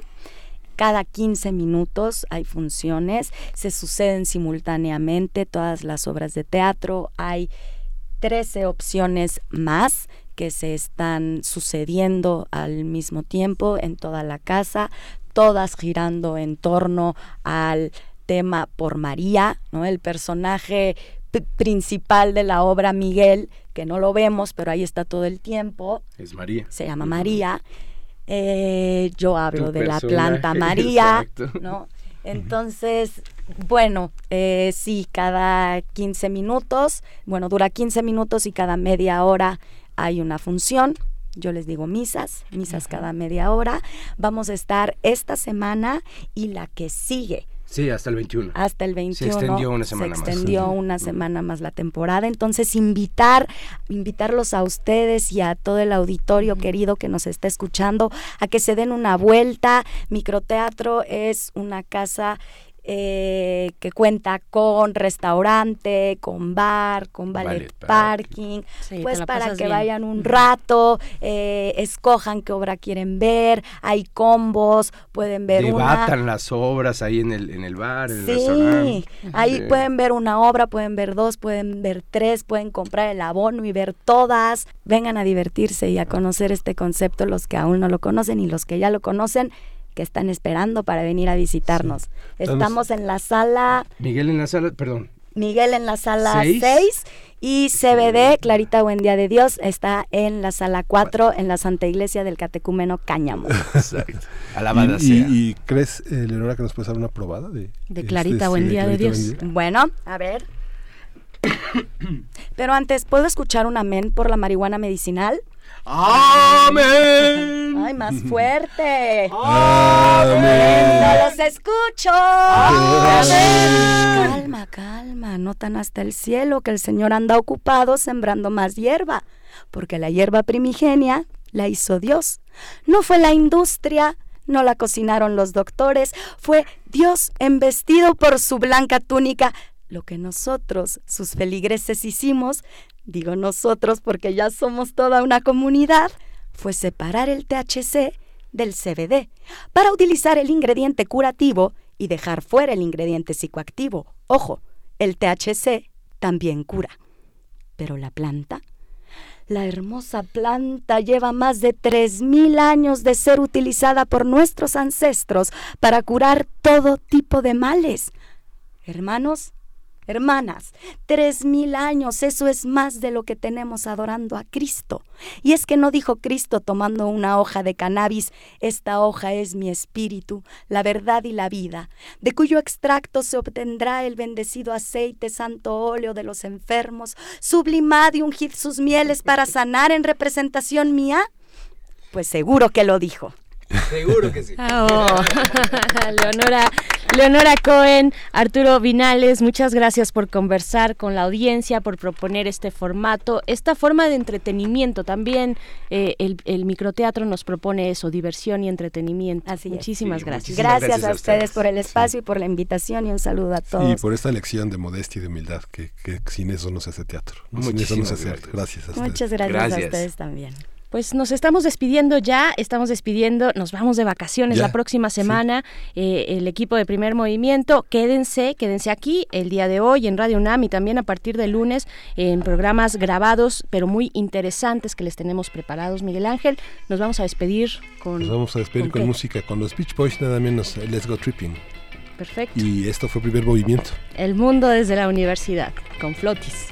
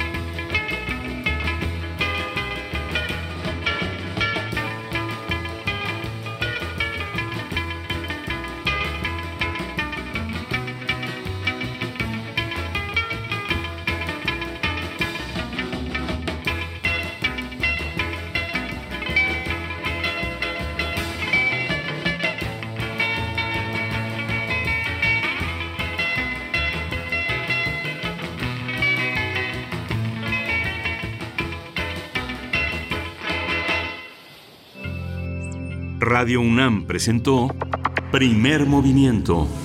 El mundo desde la universidad.